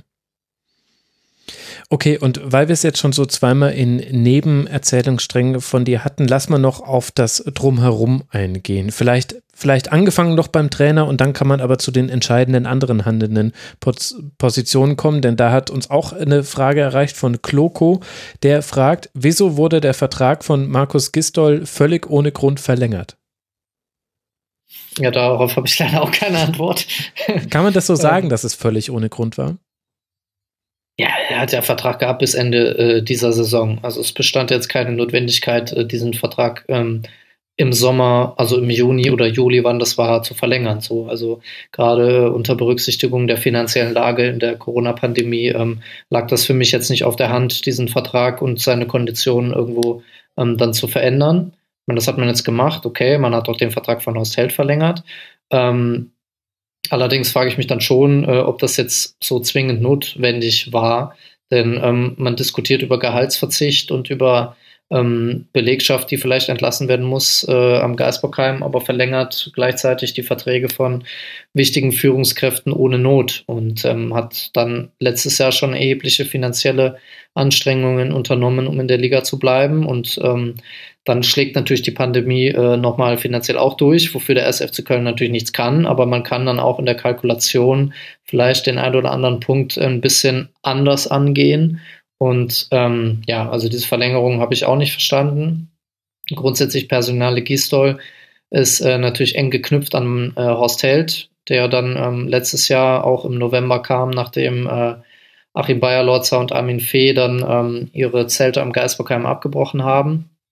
Und wenn wir noch eine Ebene weitergehen, dann sind wir eben bei Alexander Werle, hm. also dem Geschäftsführer Finanz, der eben äh, einen Bereich der Geschäftsführung verantwortet und Horst Held eben mit dem sportlichen Bereich den anderen. Und ähm, Alexander Werle ist quasi die wichtigste Figur in der KGAA, die den Spielbetrieb des 1. FC Köln organisiert. Und er hat sich eben erst mit Armin Fee und dann mit ähm, Horst Held jeweils Leute herangeholt, die er gut kennt, ähm, die äh, sicherlich auch äh, ihre Erfahrungen hatten in der Bundesliga, aber die jetzt nicht nachweislich, zumindest aus meiner Sicht, beim 1. FC Köln unter Beweis gestellt haben, dass sie einen langfristigen sportlichen Plan verfolgen, wie sich dieser Verein in der Bundesliga etablieren soll. Und ähm, nur um das ganz kurz zu illustrieren, in was für einer Situation sich der 1. FC Köln dann befindet. Also ähm, Alexander Werle ist, wie gesagt, für den äh, finanziellen Bereich verantwortlich und äh, auch im DFL-Vorstand. Und ähm, wir haben uns jetzt mal bei fc.com ein bisschen angeschaut, was er ähm, ja, äh, so gesagt hat jetzt im Umgang mit den ähm, fehlenden Zuschauereinnahmen und äh, den Risiken, die eben diese Pandemie mit sich äh, bringt. Und ähm, natürlich spielt da die Rolle, wie häufig ähm, Publikum zugelassen wird in den mhm. Stadien. Das ist ja keine Frage. Ne? Der erste FC Köln hat 17 Heimspiele. Und da wäre ich aus auch noch meiner Sicht gekommen. ja. ja, okay. Ähm, soll ich das jetzt kurz abhandeln? Ja, ja, gerne, gerne. Okay, also aus meiner Sicht, ich bin jetzt kein Geschäftsführer, ich bin auch kein Finanzexperte, aber ich habe zumindest versucht, einigermaßen mitzukriegen, wie sich die Pandemie entwickelt. Aus meiner Sicht hätte ich mit 17 Geisterspielen kalkuliert. So, um dann zu gucken, okay, was dazu kommt, kommt dazu. Äh, aber wir kalkulieren jetzt erstmal sehr konservativ und versuchen eben irgendwie klarzukommen. So, und das hat auch äh, Alexander Werle über den Sommer ähm, erstens äh, ja, also häufiger gesagt und ähm, häufiger auch kommuniziert Ähm, und natürlich ist es ein Worst-Case-Szenario, ne? mit 17 Geisterspielen dann in die Saison zu gehen. Das kostet viele Einnahmen. Ähm, aber dann kam eben heraus, jetzt im Oktober, dass der SFC Köln tatsächlich mit vier Geisterspielen kalkuliert hat. Ne? Also die ersten vier Heimspiele der Saison Geisterspiele und danach guckt man eben, dass vielleicht, keine Ahnung, 9000 reingelassen werden, vielleicht mehr. Und das finde ich dann irgendwie schwierig, gerade wenn man sich auch die jüngere finanzielle äh, Geschichte des Vereins anschaut, wo eben, wie ich eben schon gesagt hatte, ähm, ja, äh, hohe Anstrengungen unternommen wurden, um den Kader zu verstärken, mit Elias Giri und Bornau in der letzten Saison und in dieser Saison eben auch. Da musste man viele Spieler erstmal von der Payroll runterbekommen, mhm. ähm, denn der FC hatte zu Vorbereitungsbeginn, glaube ich, 37 Spieler im Kader, ähm, was natürlich dann für fast drei Mannschaften schon ausreicht. Ähm, das heißt, da musste man erstmal reduzieren, das hat man irgendwie hinbekommen. Dann hat man Cordoba verkauft für ähm, eine nicht unerhebliche Summe und das war auch soweit okay. So, und dann ähm, gibt es unabhängig davon ein äh, Schreiben eines ähm, ja, Vorsitzenden ähm, Mitglieds im Gremium des Mitgliederrats, ähm, der beim 1. FC Köln so ein bisschen die Funktion eines Aufsichtsrats erfüllt, also der den Vorstand bestimmt und ähm, dann auch im gemeinsamen Ausschuss sitzt mit zwei ähm, Vertretern. Und der gemeinsame Ausschuss ist der Ausschuss, wo beim 1. FC Köln über die Geschäfte von hoher finanzieller Tragweite entschieden wird. So, lange Rede, kurzer Sinn. Ähm, der Vorsitzende Stefan Müller-Römer schreibt einen ähm, ja, privaten Brief oder einen vertraulichen, eine vertrauliche E-Mail an ein Mitglied und äh, sagt darin, dass die Geschäftsführung des SNFC Köln verantwortlich ist für die aktuelle, ich zitiere, ich glaube, er hat gesagt, katastrophale finanzielle Lage. Da ging es noch ein paar andere Sachen, das spare ich jetzt aus. Aber alleine, wenn man diesen Satz sich anschaut, dann ähm, ja, ist das natürlich erstmal eine Meinungsäußerung. Und ähm, der Verein hat dann in Form oder in Person des Vorstands darauf auch reagiert und hat gesagt, ja, die Gerüchte, ähm, die äh, Geschäftsführung trage in irgendeiner Form Verantwortung, finanzielle Lage, äh, entbehren jeglicher Grundlage. So, und da habe ich dann hier vor meinem äh, Laptop gesessen und habe mir überlegt, okay, wenn es nicht die Geschäftsführung ist, die die Verantwortung für die finanzielle Lage trägt, wer ist es dann? Das Wetter. Sind es die Ultras? Ist es der Geißbock? Hennes. Ist es Lukas Hennes, ist es Lukas Podolski? Wer ist es? Also ich weiß es dann wirklich irgendwann nicht mehr. Und das ist das, was ich ähm, auch zu Beginn schon versucht hatte, so ein bisschen äh, rüberzubringen. Also die Gesamtlage des Vereins und der KGAA. Ähm, das ist halt wirklich schwierig momentan. Und da gibt es äh, jede Menge Punkte, über die man diskutieren kann. Und ähm, das Sportliche kann man dann natürlich da auch nicht rausrechnen. Genau, das ist, glaube ich, so der Gesamteindruck, unter dem vor allem die Fanszene, die engagierte Fanszene in Köln steht und die dann vielleicht auch ein bisschen erklärt, warum jemand wie ich ganz anders auf die bisherigen fünf Spiele vielleicht auch blickt, als jemand, der sowohl diese restlichen Spiele der letzten Saison noch besser im, im Gedächtnis hat. Die habe ich sofort nach Abschluss äh, des Rasenfunks alle vergessen. Alles, was in der letzten Saison passiert ist, das belastet mich nicht mehr. Das hast du natürlich noch im Blick. Und du hast eben diese Führungsstruktur mit eben, ja, zweifelhaften Entscheidungen. Und das zieht sich so ein bisschen durch den, wie ein roter Faden durch den FC. Ich weiß noch, dass wir im letzten Jahr drüber gesprochen haben, wo kam jetzt eigentlich das ganze Geld her für diese Verpflichtungen? War das überhaupt so geplant? Dann ist man ja irgendwie in der Liga geblieben, aber nicht ohne auch nochmal eine weitere Abfindung an einen Trainer zahlen zu müssen.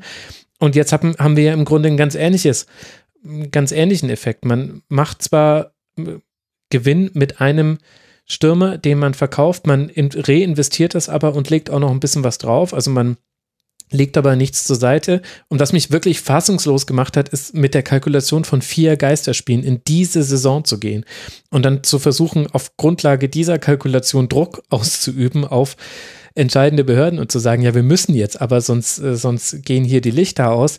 Ja, Leute, also was habt ihr denn erwartet? Also, das ist einfach, optimistisch kalkuliert, um so, so zu ja, sagen. Und, ja, und dann eben auch die Frage, ähm, ja, wie äh, man mit seinem eigenen Job umgeht und ob man seinen Job beim 1. FC Köln als ähm, Job sieht mit einem Arbeitsvertrag, der auch beendet werden kann oder nicht verlängert werden kann, oder ob man das als Amt sieht, was offenbar einige der ähm, leitenden Angestellten äh, in der KGAA tun, so dass sie wirklich auch null kritikfähig zu sein scheinen, ja, würde ich jetzt mal sagen, weil ähm, man kann natürlich jetzt viel auf die Corona-Pandemie schieben so und kann sagen, ja, das hat uns jetzt alles hier kaputt gemacht. Das ist natürlich auch irgendwo legitim, weil das alle Vereine betrifft und natürlich auch den 1. FC Köln. Aber ähm, wenn ich so die Interviews lese und so ein bisschen reinhorche auch, äh, was, was da sonst so besprochen wird, da habe ich eben den Eindruck, dass ähm, ja, Kritik an, an gewissen Dingen oder an gewissen Personen ähm, dann sofort ausgelegt als irgendein Agenda-Setting, dass man irgendwie gewisse Personen loswerden will. Aber wenn wir uns anschauen, wo der 1. FC Köln im Oktober 2020 steht, sportlich, finanziell, vereinspolitisch, äh, dann äh, gibt es für mich jetzt wenig Grund zu sagen, dass dort alles ähm, so 100 Prozent top läuft. Und dann muss man sich dann auch mal ähm, mit Kritik auseinandersetzen und eben sagen, ja, äh, wir haben vielleicht falsch kalkuliert und wir haben vielleicht den Kader falsch zusammengestellt in der Vergangenheit oder wir haben ähm, zu viel Gehaltsvolumen für Spieler ausgegeben, die keinen sportlichen Wert mehr haben. Ähm, das ist, ist doch legitim. Ich meine, das passiert doch bei anderen ähm, Vereinen auch. Und mich hat es dann auch wirklich also schockiert zurückgelassen, dass man wirklich als Vorstand dann auch noch offensiv und öffentlich verkündet, dass ähm, die Geschäftsführung keinerlei Verantwortung für die finanzielle Lage hat. Also da habe ich mir wirklich gedacht, okay, was, was haben wir jetzt hier für eine Lage? Also ich weiß nicht, wie ihr das seht oder ob ich dazu kritisch bin oder ob ich irgendwie schon Paranoia habe, aber ähm, ich, ich kann es mir wirklich nicht erklären, warum man immer wieder kuschelige Worte wählt, anstatt mal selbstkritisch zu sein und zu sagen, wir haben Fehler gemacht ist doch nicht schlimm, aber wenn in einem normalen Unternehmen so gearbeitet werden würde, dann würde man halt einfach mal sagen, okay, vielen Dank für den Einsatz, äh, alles Gute, wir verlängern den Vertrag nicht oder wir lösen ihn irgendwie vorher auf. Das ist doch, ist doch keine Schande, das passiert im Geschäftsleben, aber beim SFC Köln äh, ist es irgendwie anders, ist mein Eindruck. Ja, schwierig. Ich meine, da kommt natürlich der Aspekt mit rein, dass jeder, der einen Beruf im Fußball hat und da eine Funktion hat und gerade die Geschäftsführer, das darf man nicht unterschätzen, für die ist das der einzige Fuß in der Tür Fußball. Und für ganz, ganz viele Menschen ist es ein emotionaler Traum, im Fußballgeschäft arbeiten zu dürfen. Und Alexander Wähle wird jetzt nicht so ganz viele andere Möglichkeiten haben bei Bundesligisten dieser Tradition auch und dieses, dieses Umfelds dann arbeiten zu können. Ich glaube, das erklärt, warum dann jeder an seinem Job festhält und natürlich auch dann sagt, hey, alles Corona, da habe ich jetzt nichts mit zu tun. Das, also daher kommt, glaube ich, diese, diese Haltung, das, und das finde ich dann schon nachvollziehbar, ohne dass ich das, das jetzt gutheißen wollen würde. Die Frage ist natürlich auch so ein bisschen, was jetzt die Alternative wäre. Mir wäre jetzt nicht aufgefallen, dass es beim FC in den letzten zehn Jahren so perfekt gelaufen wäre, was äh, die, die Geschäftsführung angeht. Also irgendwann muss man dann auch einfach mal sich für einen Weg entscheiden und den irgendwie durchziehen. Ich stelle mir halt eben nur die Frage und habe da auch, auch jetzt nach so einem langen FC-Segment noch keine Antwort drauf. Ja, was ist denn der Weg vom FC? Ich verstehe es noch nicht. Also sportlich ganz, also kann ich es mir irgendwie zusammenreimen, aber so Sinn ergibt es eben nicht so wirklich. Und da kann man dann aber auch sagen, okay, gut, da sind auch noch Armin Fee-Entscheidungen mit dabei. Schwierig ist nicht alles aus einem Guss, okay, meinetwegen. Aber ich verstehe es eben auch neben dem Platz nicht. Also, was ist denn die Rolle, die der erste FC Köln im deutschen Fußball spielen will, Arne? Sag's mir jetzt, ich will es wissen. Ja, wenn ich jetzt natürlich äh, da in meine Träume Einblick geben könnte, dann wäre mir das persönlich auch lieber, aber äh, ich kann ja auch nur die Realität irgendwie beurteilen und ich weiß es auch nicht. Also ähm, es ist nach wie vor ein Verein mit einer wahnsinnigen ähm, Fanbase, mit einer Stadt, die ähm, sich immens mit dem, mit dem Team und mit dem Club identifiziert und das könnte alles so eine wahnsinnige Wucht entwickeln und irgendwie so geil sein insgesamt. Und das hat man ja gesehen auch. Also es gab ja auch gute Jahre. Es war jetzt nicht alles schlecht. äh, irgendwie ja, so äh, ja, auf jeden Fall. von 2015 bis 2017. Ähm, also es war für meine Fangeneration äh, das Beste, was passiert ist, so mit Europa League Einzug und so.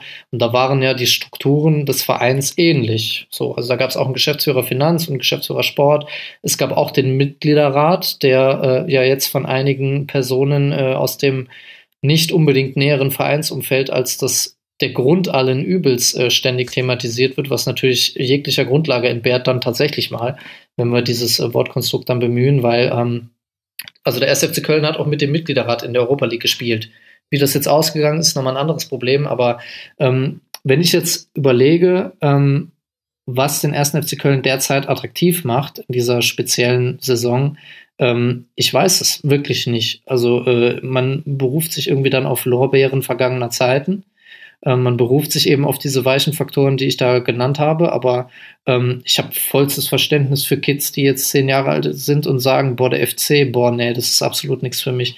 Damit kann ich mich nicht identifizieren, weil ihnen jetzt eben das auch fehlt, was den Verein dann in der Außendarstellung noch stark gemacht hat. Und das sind eben die Fans, das sind die Ultras, das ist die Südkurve. Ähm, das ist ein Lukas Podolski als Identifikationsfigur. Äh, das sind halt die Sachen, die es dann interessant machen. Und wenn das dann auch noch fehlt, ähm, ja gut, dann äh, muss ich auch sagen, äh, hört es bei mir dann auch schon langsam auf, weil ähm, natürlich ist es ein Verein mit 100.000 Mitgliedern und äh, diese ganzen potenziellen Dinge, die eventuell sein könnten, aber wenn dann die Entscheidungsträger im Verein und in der KGA ähm, mehr schlechte als richtige Entscheidungen treffen und dann noch nicht mal kritikfähig sind, dann ähm, ja, fehlt mir dann auch so ein bisschen äh, der Glaube daran, dass es in absehbarer Zeit besser wird. Und äh, deswegen bin ich da aktuell auch ähm, pessimistisch. Das heißt aber ein Konzept, bei dem man sagt, okay, also in den nächsten fünf Jahren soll sich der 1. FC Köln etablieren unter den Top 25 äh, Deutschlands. Äh, man versucht mit äh, lokalen Sponsoren Summe X zu heben. Man versucht im Merchandising folgende Renditen zu erzielen und das Ganze auf diese Grundlage zu stellen. Und dann hat man ja noch manches Bauprojekt, hat man ja auch noch so ein bisschen im Hinterkopf. Stadion ja auch ein Thema beim FC. Gibt es diese Konzepte dann auch gar nicht oder sind die nicht öffentlich oder sind sie nicht gut? Ja, die Konzepte gibt es ja schon, äh, das Geisbockheim äh, dann baulich zu verändern und da eben dann auch langfristig eine zukunftsträchtige ähm, Stätte zu haben, wo ähm, sowohl die Jugendmannschaften als auch die äh, Profis trainieren können.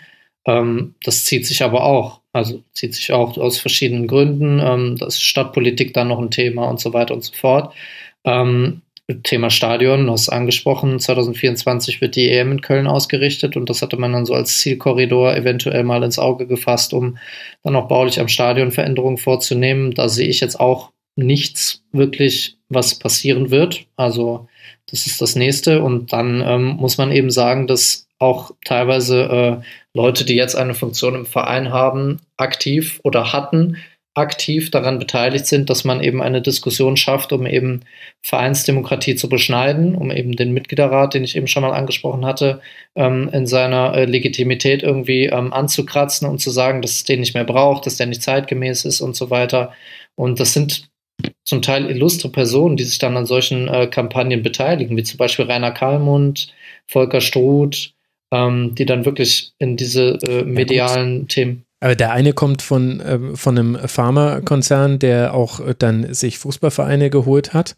Und äh, der andere ist äh, der, einer der bedeutsamsten Spielerberater in Deutschland, der eine ganz andere Agenda hat. Also, das ist ja, ja nicht mehr ernst natürlich. zu nehmen, oder? Also. Ja, ja, gut, aber trotzdem werden die Leute dann eben befragt, kriegen Raum in den einschlägigen Medienpublikationen und ähm, das fällt ja bei einigen Leuten offenbar auch auf äh, fruchtbaren Boden, dass sie dann sagen, ja, warum denn nicht? Warum denn jetzt nicht mal öffnen gegenüber strategischen Partnern und mal äh, Kapital von außen ranholen? Wir brauchen es doch. Und äh, das ist halt eine Diskussion, die ähm, ist jetzt in den letzten Jahren immer intensiver geworden. Und da habe ich den Eindruck, der Verein könnte auch mehr dagegen tun, so gegen solche Diskussionen und äh, vor allen Dingen auch ähm, die Geschäftsführung da so ein bisschen ähm, einfangen und eben auch leitende Angestellte einfangen, die dann eben diese Debatte bewusst mit anfeuern, bewusst oder unbewusst, das lasse ich jetzt mal dahingestellt, aber ähm, ich meine, die Wirtschaftskraft in Köln ist da, äh, die, das Interesse der Sponsoren ist da. Also ich glaube, es braucht nicht jetzt einen Einstieg eines äh, externen Investors oder eines strategischen Partners, um eben den Verein langfristig konkurrenzfähig zu machen. Ich meine, wir haben ja eben die Hertha besprochen, das bringt auch nicht den sofortigen Erfolg. Mhm. Und ähm, mir fehlt dann aber wirklich da mal auch die klare Kante zu sagen, Leute, schön, dass ihr eure Meinung habt, aber ähm, wir treffen uns jetzt als Vorstand nicht noch mit diesen Leuten oder mit Altinternationalen, die gegen ähm, Vereinsmitglieder schießen und setzen uns mit denen an einen Tisch und so. Also da gab es halt auch so Treffen äh, mit, mit dem Vorstand und äh, ehemaligen Spielern rund um Wolfgang Overath und so, Stefan Engels, die dann auch so ein bisschen geschossen hatten äh, gegen den Mitgliederrat. Und das ist halt einfach eine, eine Lage, in der ähm, ja sich das ganze Spektrum äh, der Leute, die sich für den 1. FC Köln äh, interessiert, entweder Franzis aus oder die Leute hängen halt noch mehr auf den Bäumen als ohnehin schon. Also man hat halt Leute, die sagen, wir wollen den unbedingten sportlichen Erfolg sofort. Oder die Leute, die sagen, ja, lieber mit Vereinsdemokratie auch in die zweite Liga. Und diesen ganzen, diesen ganzen Konflikt erstmal zu moderieren und dann auch produktiv zu gestalten, dass man sagt, wir machen jedes Jahr einen Schritt nach vorne irgendwie, das fehlt mir aktuell eben auch komplett. Und da sind wir jetzt schon weit, weit abgekommen von so 90 Minuten in Stuttgart, die ja eigentlich der Ursprung waren für dieses Segment. Mhm.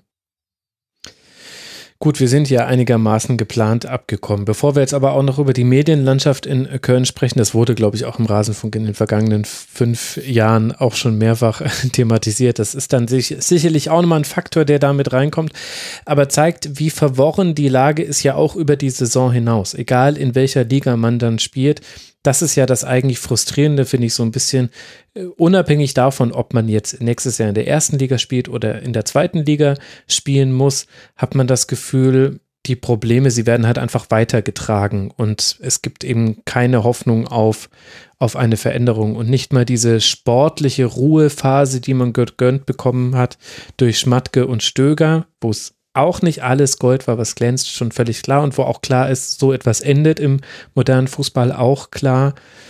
Aber nicht mal das hat dafür gesorgt, dass man gewisse andere strukturelle Probleme lösen konnte. Und das stelle ich mir dann ehrlich gesagt als Fan sehr anstrengend vor. Da bin ich froh, dass ich da nur als Neutraler drauf gucke und mir dann einfach denke, ja gut, dann seid ihr halt einer von den Vereinen, die es halt irgendwie immer nur halt kurzfristig zu lösen versuchen. Und da geht es halt mal schief und es geht mal gut, aber in zehn Jahren werdet ihr noch genau dieselben Diskussionen führen.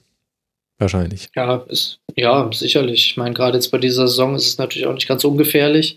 Denn ähm, es kann natürlich sein, äh, das ist ja schon ein realistisch, realistisches Szenario, dass der SFC Köln absteigt ähm, und dann mit noch weniger Einnahmen hantieren muss. Ne? Und dann, dass dann schon zu, äh, zukünftige Einnahmen jetzt verplant worden sind, um Dinge zu bezahlen äh, und irgendwie Liquidität zu schaffen, das ist natürlich hochgradig gefährlich. Das heißt mhm. also, ein Abstieg äh, würde dann den FC wieder in eine Situation bringen wie 2012, als er vor einem finanziellen Kollaps stand und dann eine Ehrenrunde in der zweiten Liga äh, hinlegen musste. Also diese, dieses Drohszenario, dass man irgendwie komplett dann äh, ja, runtergeht und dann auch längerfristig vielleicht in der zweiten Liga mal ähm, unterwegs ist, äh, das, das sehe ich halt auch. Ich meine, da ist auch der SFC Köln nicht vorgefeilt. Es gibt ähm, viele Mannschaften und Vereine, die jetzt in diese ähm, Top 25 rein wollen, die auch gute Arbeit leisten äh, langfristig und der SFC Köln wird nicht davon leben, dass er 78 das Double geholt hat. Also man muss auch schon dann in der Realität nochmal irgendwann äh, ja, sportlich und finanziell ähm, sich solide aufstellen.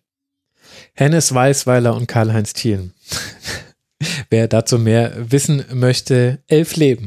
Da spielt das auch eine kurze Rolle. Mit Karl-Heinz Thielen durfte ich sprechen.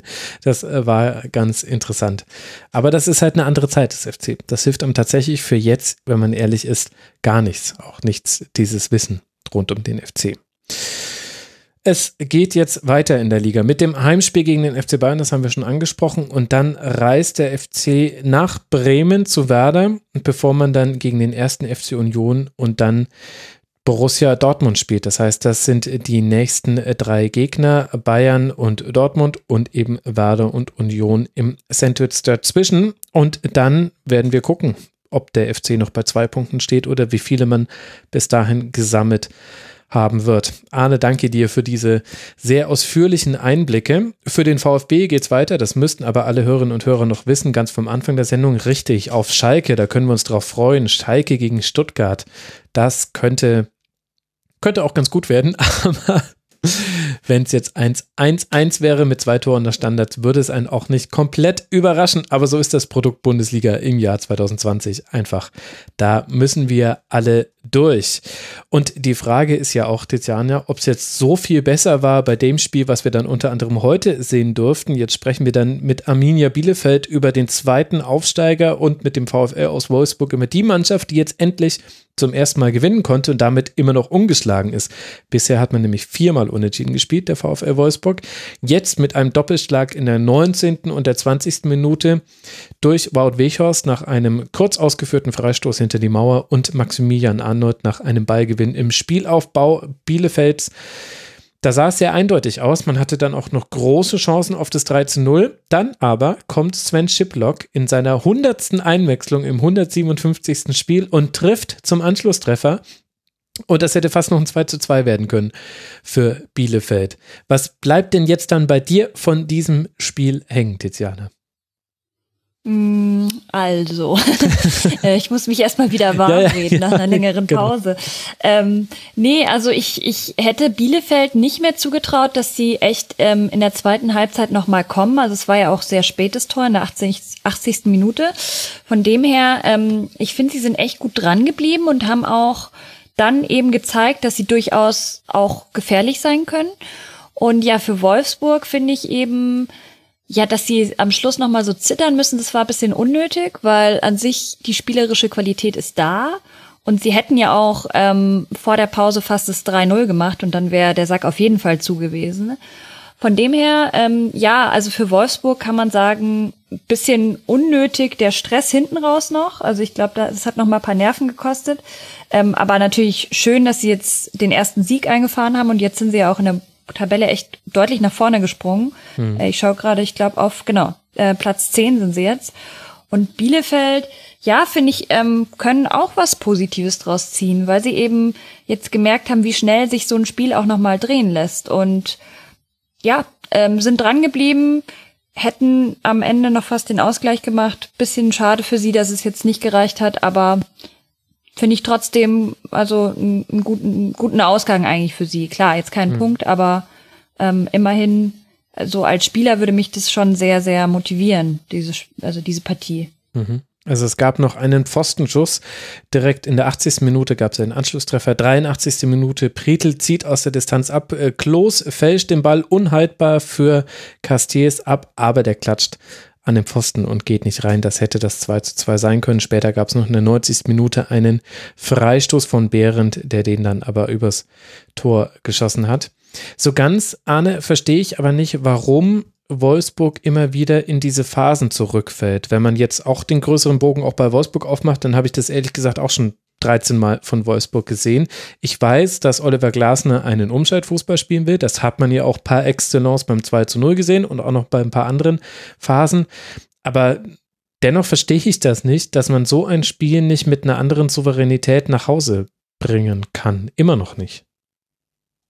Ja, das stimmt. Also ich glaube, dass diese Mannschaft so ein bisschen phlegmatisch ist, gerade in Heimspielen. Das hat es ja in der Vergangenheit auch schon häufiger zu sehen gegeben. Und ähm, ja, also ich glaube, sie sind jetzt heilfroh, dass sie das Spiel gewonnen haben, äh, weil sie aktuell vielleicht auch nicht die Selbstverständlichkeit mitbringen, ähm, um dann um solche Heimspiele einfach deutlich äh, zu Ende zu bringen und auch äh, ja, dann deutlich zu gewinnen. Ähm, ich glaube, sie hätten sich schon erhofft, dass sie nach diesem 2-0, äh, das ist auch das, was äh, Tiziana schon ansprechen wollte, eben äh, das dann einfach runterspielen so und am Ende ähm, war es dann schon mehr oder weniger glücklich. Woran das jetzt genau liegt, ähm, ist wahrscheinlich schwer zu sagen. Also vielleicht ist so eine frühe Führung bei einem Teil der Spieler dann auch ähm, ja, kontraproduktiv, dass man eventuell ein bisschen weniger macht.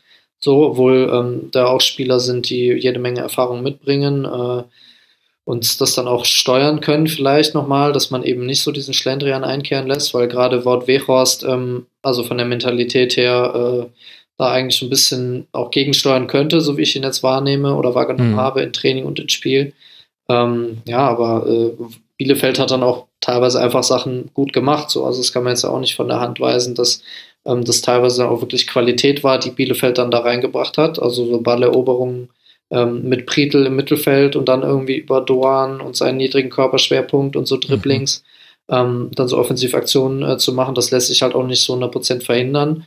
Ähm, denn Bielefeld hat sich da schon ganz gute Spieler jetzt rangeholt, so diese, diese Leihspieler, äh, mit Dohan zum Beispiel. Ähm, oder auch Arne Meyer, der jetzt heute natürlich äh, noch nicht so richtig da war, aber ähm, ja, das ist schon, das ist schon gut. Und ähm, was ich auch spannend fand, äh, was ja natürlich auch so ein bisschen ein zweischneidiges Schwert ist, ist die Rolle von Stefan Ortega am Tor, ähm, der ja in der zweiten Liga schon gezeigt hat, dass er ein Torwart ist, der Fußball spielen will und auch Fußball spielen kann und durch äh, seine langen und auch kurzen Pässe dann ähm, häufig eben äh, schon gut den Spielaufbau einleitet. Jetzt hat es heute mit dem ähm, zweiten Gegentreffer nicht so gut funktioniert in dieser Pressing-Situation, wo er dann wirklich einen schlechten Ball ins Zentrum spielt, ähm, den dann Arnold äh, klaut und dann äh, eben das 2-0 dann macht. Ähm, aber das hat er später eben nochmal gemacht, ja, und da hat es funktioniert. Er hat doch dann, einmal ist er, glaube ich, so halb ins Dribbling gegangen ja. ähm, im, im, Aufbauspiel, hat so angetäuscht und hat so ein paar Bälle dann drüber gechippt. Also das finde ich eigentlich ganz cool, wenn man dann diesen ähm, so einen Fehler macht und dann sagt, okay, Mist ist jetzt passiert, aber ich behalte meinen Weg irgendwie bei. So, also ich glaube gerade da, ähm, wenn man wenn man schafft, die erste Linie dann zu überspielen und dann eben jemand aufdrehen kann durch einen guten Pass vom Torwart, dann ist es auch viel wert. Ja, das stimmt natürlich. Aber ich insgesamt bleibt halt Bielefeld schon in sehr vielen Spielen offensiv sehr harmlos. Das ist jetzt nichts, wo man, also das ist jetzt keine Weltsensation und auch angesichts einfach der, der Leistungsverhältnisse in der ersten Liga jetzt auch nicht überraschend, dass eine Mannschaft wie Bielefeld da Probleme hat. Aber so wird es halt auf Dauer eng. So, also auch wenn man sich immer gut verkauft in den Spielen. Aber von neun Schüssen zum Beispiel kamen sechs von außerhalb des Strafraums bei Bielefeld.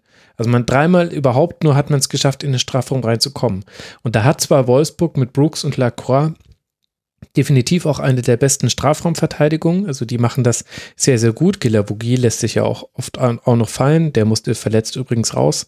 Das ist ein Rückschlag für Wolfsburg.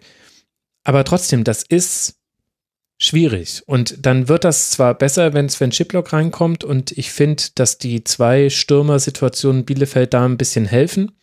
Vielleicht liegt das aber auch an den Spielsituationen, weil sie halt den zweiten Stürmer immer dann bringen, wenn sie zurückliegen und dann die Gegner eben auch gerne mal auf auf jemanden wie Bielefeld warten, um eben kontern zu können. So hat sie ja Wolfsburg auch gemacht. Also so halb zog sie ihn, halb sank er hin. Keine Ahnung, was da jetzt dann quasi der, der Auslöser war. War das jetzt Wolfsburg, das Abwarten gespielt hat oder Bielefeld, was mehr die Initiative ergriffen hat? Schwer zu sagen.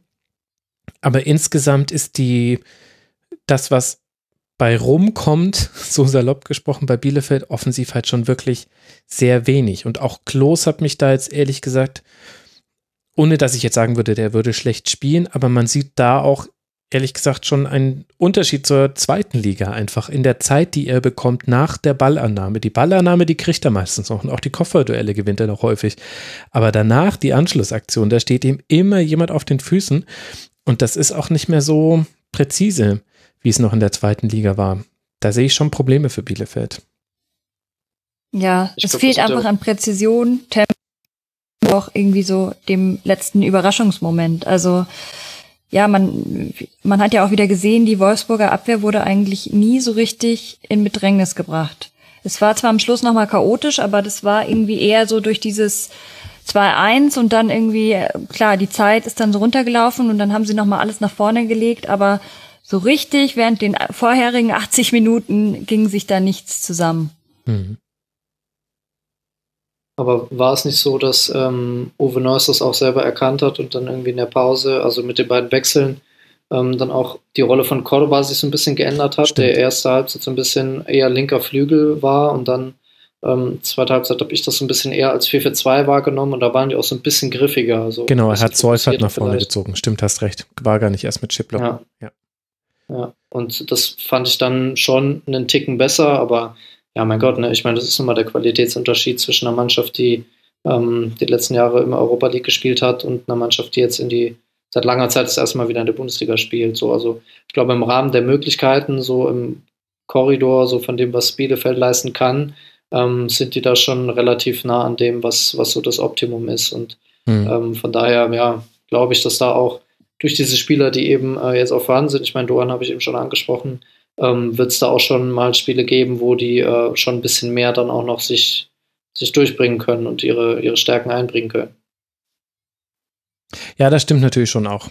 Und äh, er hat natürlich nicht Seufert vorgezogen, aber Seufert ist auf die 6 und äh, er hat die Grundstruktur geändert. Genau, das stimmt. Aber sie haben da eben schon mit zwei Spitzen gespielt. Und auf der anderen Seite äh, Wolfsburg mit äh, Maximilian Philipp in der Startelf, Memedi in so einer Achterrolle. Der, der, hat mir gut gefallen, muss ich sagen. Memedi sowohl in den Balleroberungen als auch in dem, was er damit gemacht hat. Renato Steffen wieder äh, zurück. Wout Weghorst kennen wir schon. Äh, Riedle Baku macht wirklich gute Spiele als Rechtsverteidiger bei Wolfsburg. Ehrlich gesagt hätte ich ihn nicht so stark erwartet. Ich fand, eine Rückwärtsbewegung gab es da bei Mainz durchaus Probleme. Ähm, aber bei Wolfsburg ist mir das jetzt so noch nicht aufgefallen in den Spielen, die er gemacht hat. Da fügt sich schon auch viel zusammen. Es ist aber, muss man wirklich sagen, als neutraler Beobachter, das äh, spricht auch das Torverhältnis von 4 zu 3 Toren aus nach fünf Spielen. Es ist wirklich harte Kost. Du kriegst von Wolfsburg ganz, ganz selten mal so ein Gala-Abend, wo es wirklich ein 4-0 gibt und äh, Torchancen en masse, sondern es ist schon so wie in dieser Partie gegen Bielefeld. Jedes Spiel ist Arbeit, sowohl für die auf dem Platz als auch für die, die es gucken müssen. Vielleicht war es deswegen auch nicht ausverkauft, das Stadion. Also, ja, naja, also 4500 äh, Zuschauer, 6000 hätten, glaube ich, reingedurft. Man kann jetzt natürlich auch die üblichen Wolfsburg-Witze machen und es hat sicherlich auch damit zu tun, dass äh, Leute verantwortungsbewusst sind und sagen, ich möchte jetzt vielleicht dann auch gar nicht zu einer Massenveranstaltung gehen. Das finde ich ja grundsätzlich auch erstmal gut. Aber äh, zum Angucken ist halt Wolfsburg Fußball auch wirklich ehrlicherweise auch fordernd, würde ich sagen. Ja, ja spricht ja dann schon ja auch Bände gegen Bielefeld. Entschuldigung, Anne. Aber ist ja, ja, also Bundesliga 2020, ne? Also spricht ja dann noch Bände des Wolfsburg dann äh, mit eben genau diesen Attributen, die du eben gesagt hast und die ich auch teile, in der letzten Saison siebter wird. So, also das ist ja, ja. dann schon ein deutliches Zeichen. Ja, das stimmt. Die, die Bundesliga, das ist sowieso. Kreativität in der Bundesliga. In, in allen Ligen fallen gerade sehr viele Tore. Serie A, Premier League, Primera Division. Das ist echt ein Jammer, dass ich gerade keine internationalen Kurzpässe machen kann. Aber guckt euch da mal andere Spiele an. Das ist einfach, äh, die Bundesliga hat sich auch wirklich zu einer Liga entwickelt. Oi, oi, oi. Also, äh, also wenn ich wählen könnte, über welche Liga ich wöchentlich reden würde, ich weiß gar nicht, ob das noch die Bundesliga wäre. Jetzt einfach nur von der Spielqualität her. Ohne zu sagen, alle Spiele in anderen Ligen sind gut, aber ja, du hast recht. Wolfsburg ist Peak, Peak deutsche Männer-Bundesliga. Das muss man echt sagen. Bei der Frauen-Bundesliga ganz anders. Da sind sie auch Peak, aber da im Positiven eher mit den Bayern zusammen. Aber gut. Sollten sich mal mehr an den Frauen orientieren, die Männer des VfL. Die spielen jetzt dann, also die Männer, bei Hertha BSC und dann zu Hause gegen Hoffenheim. Arminia Bielefeld erwartet jetzt zu Hause Borussia Dortmund, bevor man dann gegen Union Berlin spielt. Das sind die nächsten beiden Partien für Bielefeld. Und über eine Partie dieses fünften Spieltags wollen wir jetzt noch sprechen, die letzte noch verbliebene. Und sie fand statt eben in Berlin zwischen dem ersten FC Union und dem SC aus Freiburg. Vor einem Publikum ausgestattet mit Mund-Nasenschutz, sehr gut. Und Topfdeckeln, was habe ich noch gesehen? Äh, Kuchenbleche hat man gesehen, also alles Mögliche, mit dem man Lärm machen konnte, denn Singen war verboten und sehr diszipliniert daran haben sich die Fans des ersten FC Union Berlin auch äh, gehalten. Was durften sie sehen? Sie durften innerhalb von zwei Minuten die einzigen Tore dieses Spiels bewundern. Grifo trifft in Minute 34, Andrich gleicht in Minute 36 aus. Streng genommen waren es also drei Minuten, die das gedauert hat. Und mehr gelang dann keiner von beiden Mannschaften, zumindest mehr Dinge, die noch auf der Spielstandsanzeige sich niedergeschlagen hätten. Vor allem Union hatte aber noch eine Reihe von Aktionen, was mich zur Frage bringt, Arne, hätte Union dieses Spiel nicht eigentlich gewinnen müssen? Ja, denke ich schon. Also ich glaube, äh, sie werden sich im Nachhinein jetzt auch ärgern, dass sie ähm, so ein Spiel, was von der Leistung her wirklich ordentlich war, äh, nur mit einem Punkt abgeschlossen haben. Also sie haben mich wirklich überzeugt, ähm, teilweise echt ganz okay kombiniert so und äh, immer wieder ähm, ganz gut aufgelöst aus ein paar Situationen, ähm, viele Abschlüsse auch kreiert. Ähm, ich glaube, irgendwie 19 Schüsse oder so am Ende. Mhm, ja. Ähm, und leider nicht so präzise vielleicht im Abschluss schon. Also es gab, ähm, als Becker dann am Anfang über die rechte Seite viel Tempo gemacht hat, ähm, hat er viele Hereingaben jetzt gebracht, die teilweise wirklich Sinn und Verstand hatten. Also jetzt nicht einfach auf gut Glück mal irgendwie reingeflankt, sondern zweiter Pfosten mal auf Kruse geflankt, dann kurzer Pfosten por Jan Palo, da war Union schon ganz gut unterwegs. Ähm, und ja, bei, bei Freiburg war so ein bisschen, ähm, bisschen träge, bisschen ähm, wenig Passschärfe irgendwie so am Anfang. Mhm. Santa Maria immer so halb rechts abgekippt, so neben den Innenverteidiger und Höfler hat das Ganze auf links gemacht und dann war es halt sehr, sehr statisch und ähm, ging irgendwie nicht so viel ähm, nach vorne, aber dann ja halt auch der, der Ausgleich äh, oder das, das Führungstor dann nach 34 Minuten das war so der erste überlegte Angriff. Und ich hatte vorher schon die ganze Zeit gedacht, boah, Grifo, linke Seite, pff, schwierig. Also ich sehe ihn eher lieber äh, im Zentrum. Mhm. Ähm, na gut, dann wird er natürlich da bedient und macht es 1-0. Äh, das war dann natürlich auch wieder äh, ein Zeichen. Aber ja, das war so die einzige gelungene äh, Offensivaktion. Und ähm, ja, auch da, ähnlich wie bei Hertha vorhin, äh, ist die Frage, wenn man dann auswärts in Führung geht, ähm, sollte man ja versuchen, die Führung zumindest mit in die Pause zu nehmen und dann ähm, ja, hat äh, Union dann schnell ausgeglichen und dann am Ende ähm, ja, noch zwei, drei gute Gelegenheiten gehabt, aber halt auch lange Zeit war es ein bisschen zerfahren. Dann irgendwie ähm, Mitte zweiter Halbzeit ähm, ist dann relativ wenig passiert. Aber grundsätzlich, äh, um auf die Frage zurückzukommen, ähm, hätte Union da schon einen Sieg, glaube ich, insgesamt verdient gehabt. Ich meine, das Zustandekommen des Ausgleichs war natürlich unglücklich, weil es ein abgefälschter Schuss war von Andrich. Der geht dann eben unhaltbar ins Tor. Aber es war, glaube ich, nicht so ganz zufällig, dass es diesen Schuss da gab. Mir ist bei vielen Flügelangriffen, und Union kommt ja vor allem über den Flügel, vor allem in diesem Spiel viel über den rechten Flügel, ist mir aufgefallen, dass der Rückraum nicht gut verteidigt wurde von Freiburg. Da war die Staffelung nicht gut. Also im Strafraum war man präsent, aber der Rückraum war jeweils offen. Und das, das gab's, also bestimmt vier, fünf Mal diese Situation. Aus so einer Situation kommt dann eben auch Andrich zu dem Schuss, der dann eben auch abgefälscht wird. Das war so eine der Sachen, die mir beim Freiburg, beim SC Freiburg aufgefallen sind, die, wo ich dachte, okay, bei allen Dingen, die schon passen beim SC, daran äh, kann man noch arbeiten. Sind dir noch andere Sachen aufgefallen, Tiziana? Was sind noch für dich wichtige Faktoren, wenn du auf dieses Spiel zurückblickst? Mm, ja, die Defensivarbeit von Union fand ich auch extrem gut. Also es gab eigentlich kaum Räume für den SC Freiburg, ähm, um irgendwie was zu kreieren. Mhm. Ähm, insgesamt gebe ich euch beiden auf jeden Fall recht. Ich finde auch Union war eigentlich das stärkere Team, die auch am Schluss schon äh, den Sieg verdient hätten. Ähm, Gerade Poyampolo hat mir sehr gut gefallen, Becker hat mir gut gefallen. Es war irgendwie, also es wurde auch gerade gegen Ende sehr viel Druck gemacht von Union, aber halt eben, ja, da hat am Ende dann die Konsequenz gefehlt. Freiburg, ja, ich finde halt, da sind wir wieder beim Thema Effizienz. Die haben da diese eine Chance äh, mit Grifo und die machen sie und äh, da kann man nichts machen. Das war ein unhaltbarer ähm, Schuss für Lute. Mhm.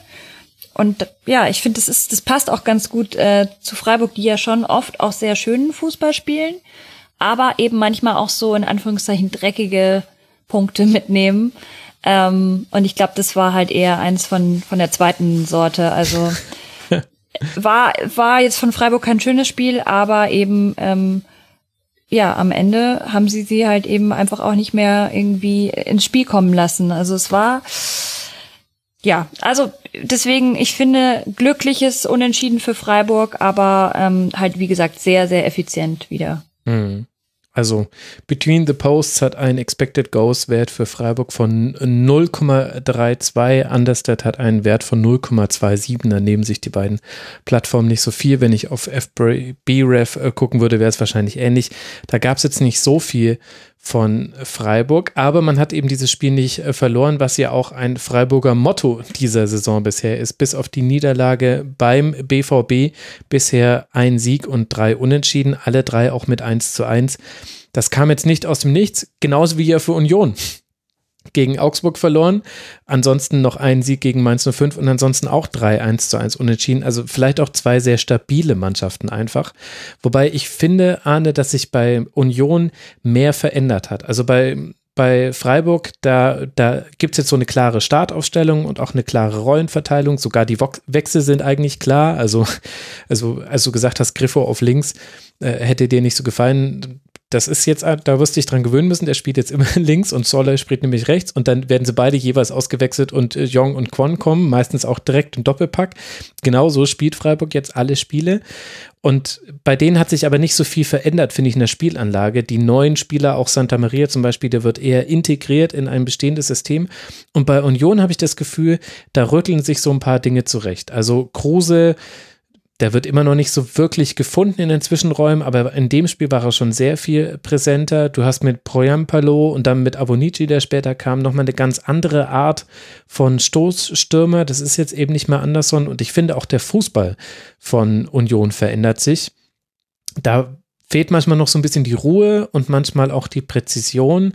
Aber diese Klatschpass-Kombination, die man in der Rückrunde letzte Saison schon manchmal gesehen hat, die nehmen jetzt häufiger zu. Es geht nicht mal alles über den Flügel, sondern der Halbraum wird auch viel mehr integriert. Und eben, du hast, du hast eben einen Spieler wie Kruse, der eben auch mal mit dem Rücken zum Tor angespielt werden kann, aber halt flach, der muss nicht hoch gefunden werden, so wie Anderson. Also ich habe das Gefühl, da verändert sich gerade was bei Union. Ja gut, wenn du das sagst, kann ich jetzt schlecht äh, widersprechen. Doch, ich darfst aber, so. sehr gerne das widersprechen. Äh, Nee, es, es, ist ja tatsächlich so. Also wenn wir den Vergleich aufmachen zum SNFC Köln, der ja auch äh, letztes Jahr dann Aufsteiger war ähm, und mit Union Berlin dann jetzt ein weiterer Aufsteiger im zweiten Jahr, also da sieht man halt auch wirklich schon eine Veränderung zum Positiven. So, also wenn man sich anschaut, ähm, selber stand letztes Jahr, fünfter Spieltag, ähm, da hätten die nicht mit Selbstverständlichkeit jetzt ähm, mehr als 400 Pässe gespielt äh, gegen den Gegner wie den SC Freiburg. Und das klappt jetzt eben. Das klappt, weil ähm, Spieler aus der vergangenen Saison ähm, sich jetzt weiterentwickelt haben. Ähm, jetzt, ähm, ja, Christian Gentner brauchen wir eh nicht drüber reden, aber Robert Andrich zum Beispiel sich auch weiterentwickelt haben. Ähm, dann dazu eben die angesprochenen Verstärkungen, die du auch genannt hast, äh, auch, Robin Knoche, ähm, der als halblinker Innenverteidiger auch ein gutes Spiel gemacht hat, fand ich. Und das ist dann eben eine positive Entwicklung, äh, die im Rahmen der Möglichkeiten, die Union Berlin dann auch hat, äh, mit den begrenzten finanziellen Mitteln dann auch äh, ja schon ähm, respektabel. Und äh, ich glaube, dann ist es auch sinnvoll, dass man erstmal anfängt und so die Basics versucht ähm, hinzukriegen. Und das war eben letztes Jahr der Fall. Und dann gab es ähm, schon vereinzelte Spiele in der Rückserie, wo der Offensivfußball dann auch schon ein bisschen besser ausgesehen hat. Und jetzt ähm, ja, gab es in dieser Saison auch schon ein paar Spiele, wo man sich wirklich dann äh, ja nicht überrascht, aber zumindest ähm, ja, positiv äh, angetan zeigen konnte von der Art und Weise, wie Union Berlin jetzt Fußball spielen will. Ich meine, mit Max Kruse ist da wirklich dann auch ein Ausnahmespieler für diesen Verein äh, jetzt auf der 10 unterwegs und das ähm, kann dann auch schon ganz cool werden, so in der Kombination mit den anderen Spielern. Ja, da könnte sich noch was äh, tun. Und kleiner Tipp an Freiburg, ist zwar diesmal nicht bestraft worden, aber gebt mal nicht so viele Freistöße rund um den 16er her. Also gerade gegen Union Berlin ist das eigentlich was ziemlich Dummes. Auch das ist vielleicht einer der Gründe, warum Union gewinnen hätte können, zumindest sehr gut in dieser Partie. Für Union geht es jetzt weiter in Hoffenheim und dann spielt man zu Hause gegen Bielefeld. Der SC aus Freiburg spielt zu Hause gegen Leverkusen und dann reist man nach Leipzig. Union hat sechs Punkte, genauso wie der SC eben auch. Und damit haben wir tatsächlich alle Partien dieses Spieltags besprochen. Ich weiß nicht, ob es für euch genauso ist. Für mich fühlt sich das total an wie ein Quickie, einfach nur weil jetzt eine Partie fehlt, obwohl es ja trotzdem zweieinhalb Stunden sind. Aber ja, irgendwie, irgendwas fehlt. Man kann ja diese Partie schon mal ähm, so vorher vorneweg äh, prognostizieren, wie so ein normaler Spielverlauf dann morgen wäre. Ja, ja, das, das wollen immer die Leute, aber das, äh, das, äh, das möchte ich ihnen nicht bieten. Leute, Previews sind total, äh, die sind total schnell obsolet. Guckt es euch einfach an, Leverkusen gegen Augsburg. Also außer Arne, du wirst jetzt eine, eine ausführliche Voranalyse machen, die will ich dir natürlich nicht wegnehmen, aber ich, äh, ich muss jetzt nicht über ungespielte Spiele sprechen. Nee, da bin ich auch zu schlecht vorbereitet gerade. ja, habe ich euch auch beiden tatsächlich nicht gesagt. Aber wir sind mit diesem äh, fünften äh, Spieltag durch. Tiziana darf jetzt wieder Football gucken. Äh, du bist Broncos-Fan, Yay, meine oder? Broncos spielen, ja, ja, die spielen gerade und ich bin schon immer mit einem Auge auf dem Spiel. Aber natürlich li liegt mein Hauptaugenmerk immer noch hier äh, im, im, Podcast. Sehr gut. Ab jetzt darfst du beide Augen voll drauf äh, konzentrieren. Es läuft ja eher so durchwachsen, wenn ich das mal an dieser Stelle so sagen darf. Aber jetzt vielleicht bei dem Gegner auch nicht unbedingt so. Das ist so ein Frankfurt, Frankfurt gegen Bayern, ist das circa. So ein bisschen tatsächlich. Und äh, dafür hat ja immerhin dann in dem Szenario Frankfurt ein Tor gesch geschossen bisher. Immerhin. Also es wird kein genau. 0 zu 5. Tiziana, ich danke dir sehr herzlich. Folgt Tiziana auf Twitter at tihöll mit OE, also wie die Hölle nur ohne E hinten. Man kann dich auf YouTube abonnieren, da hast du schon eine gute Handvoll von Abonnenten, über 1000 sind es, glaube ich, 1500 oder sowas, glaube ich. Ja, 1500 sind es noch nicht, äh, 1200, ja. aber ich freue mich über die jetzt 300, die jetzt über dich kommen. Genau, jetzt sind es 1500, sehr gut. Äh, und Woman Coverage ist äh, dein NFL-Podcast. Tiziane, danke dir, dass du mal wieder im Rasenfunk warst.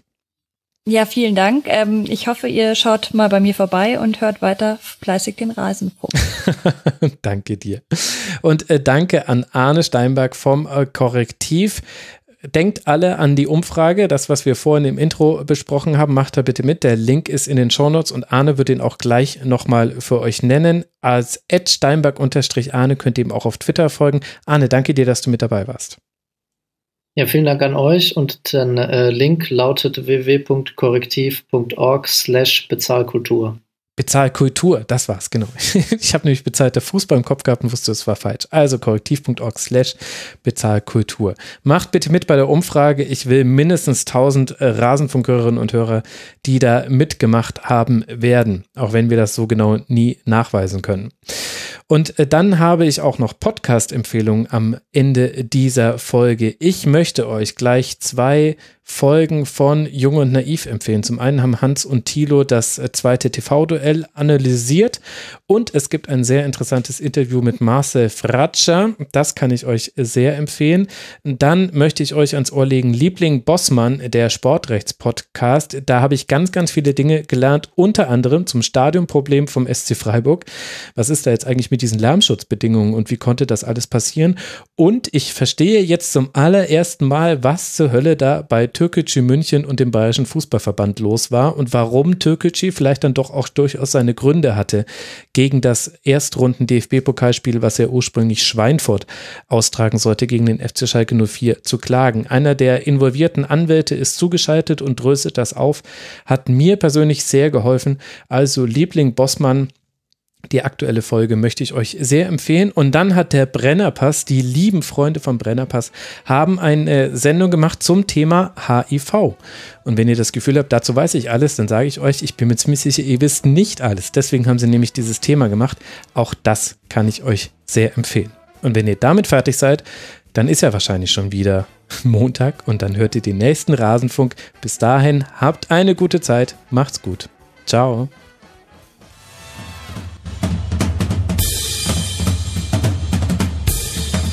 Das war die Rasenfunk-Schlusskonferenz. Wir geben nun zurück in die angeschlossenen Funkhäuser.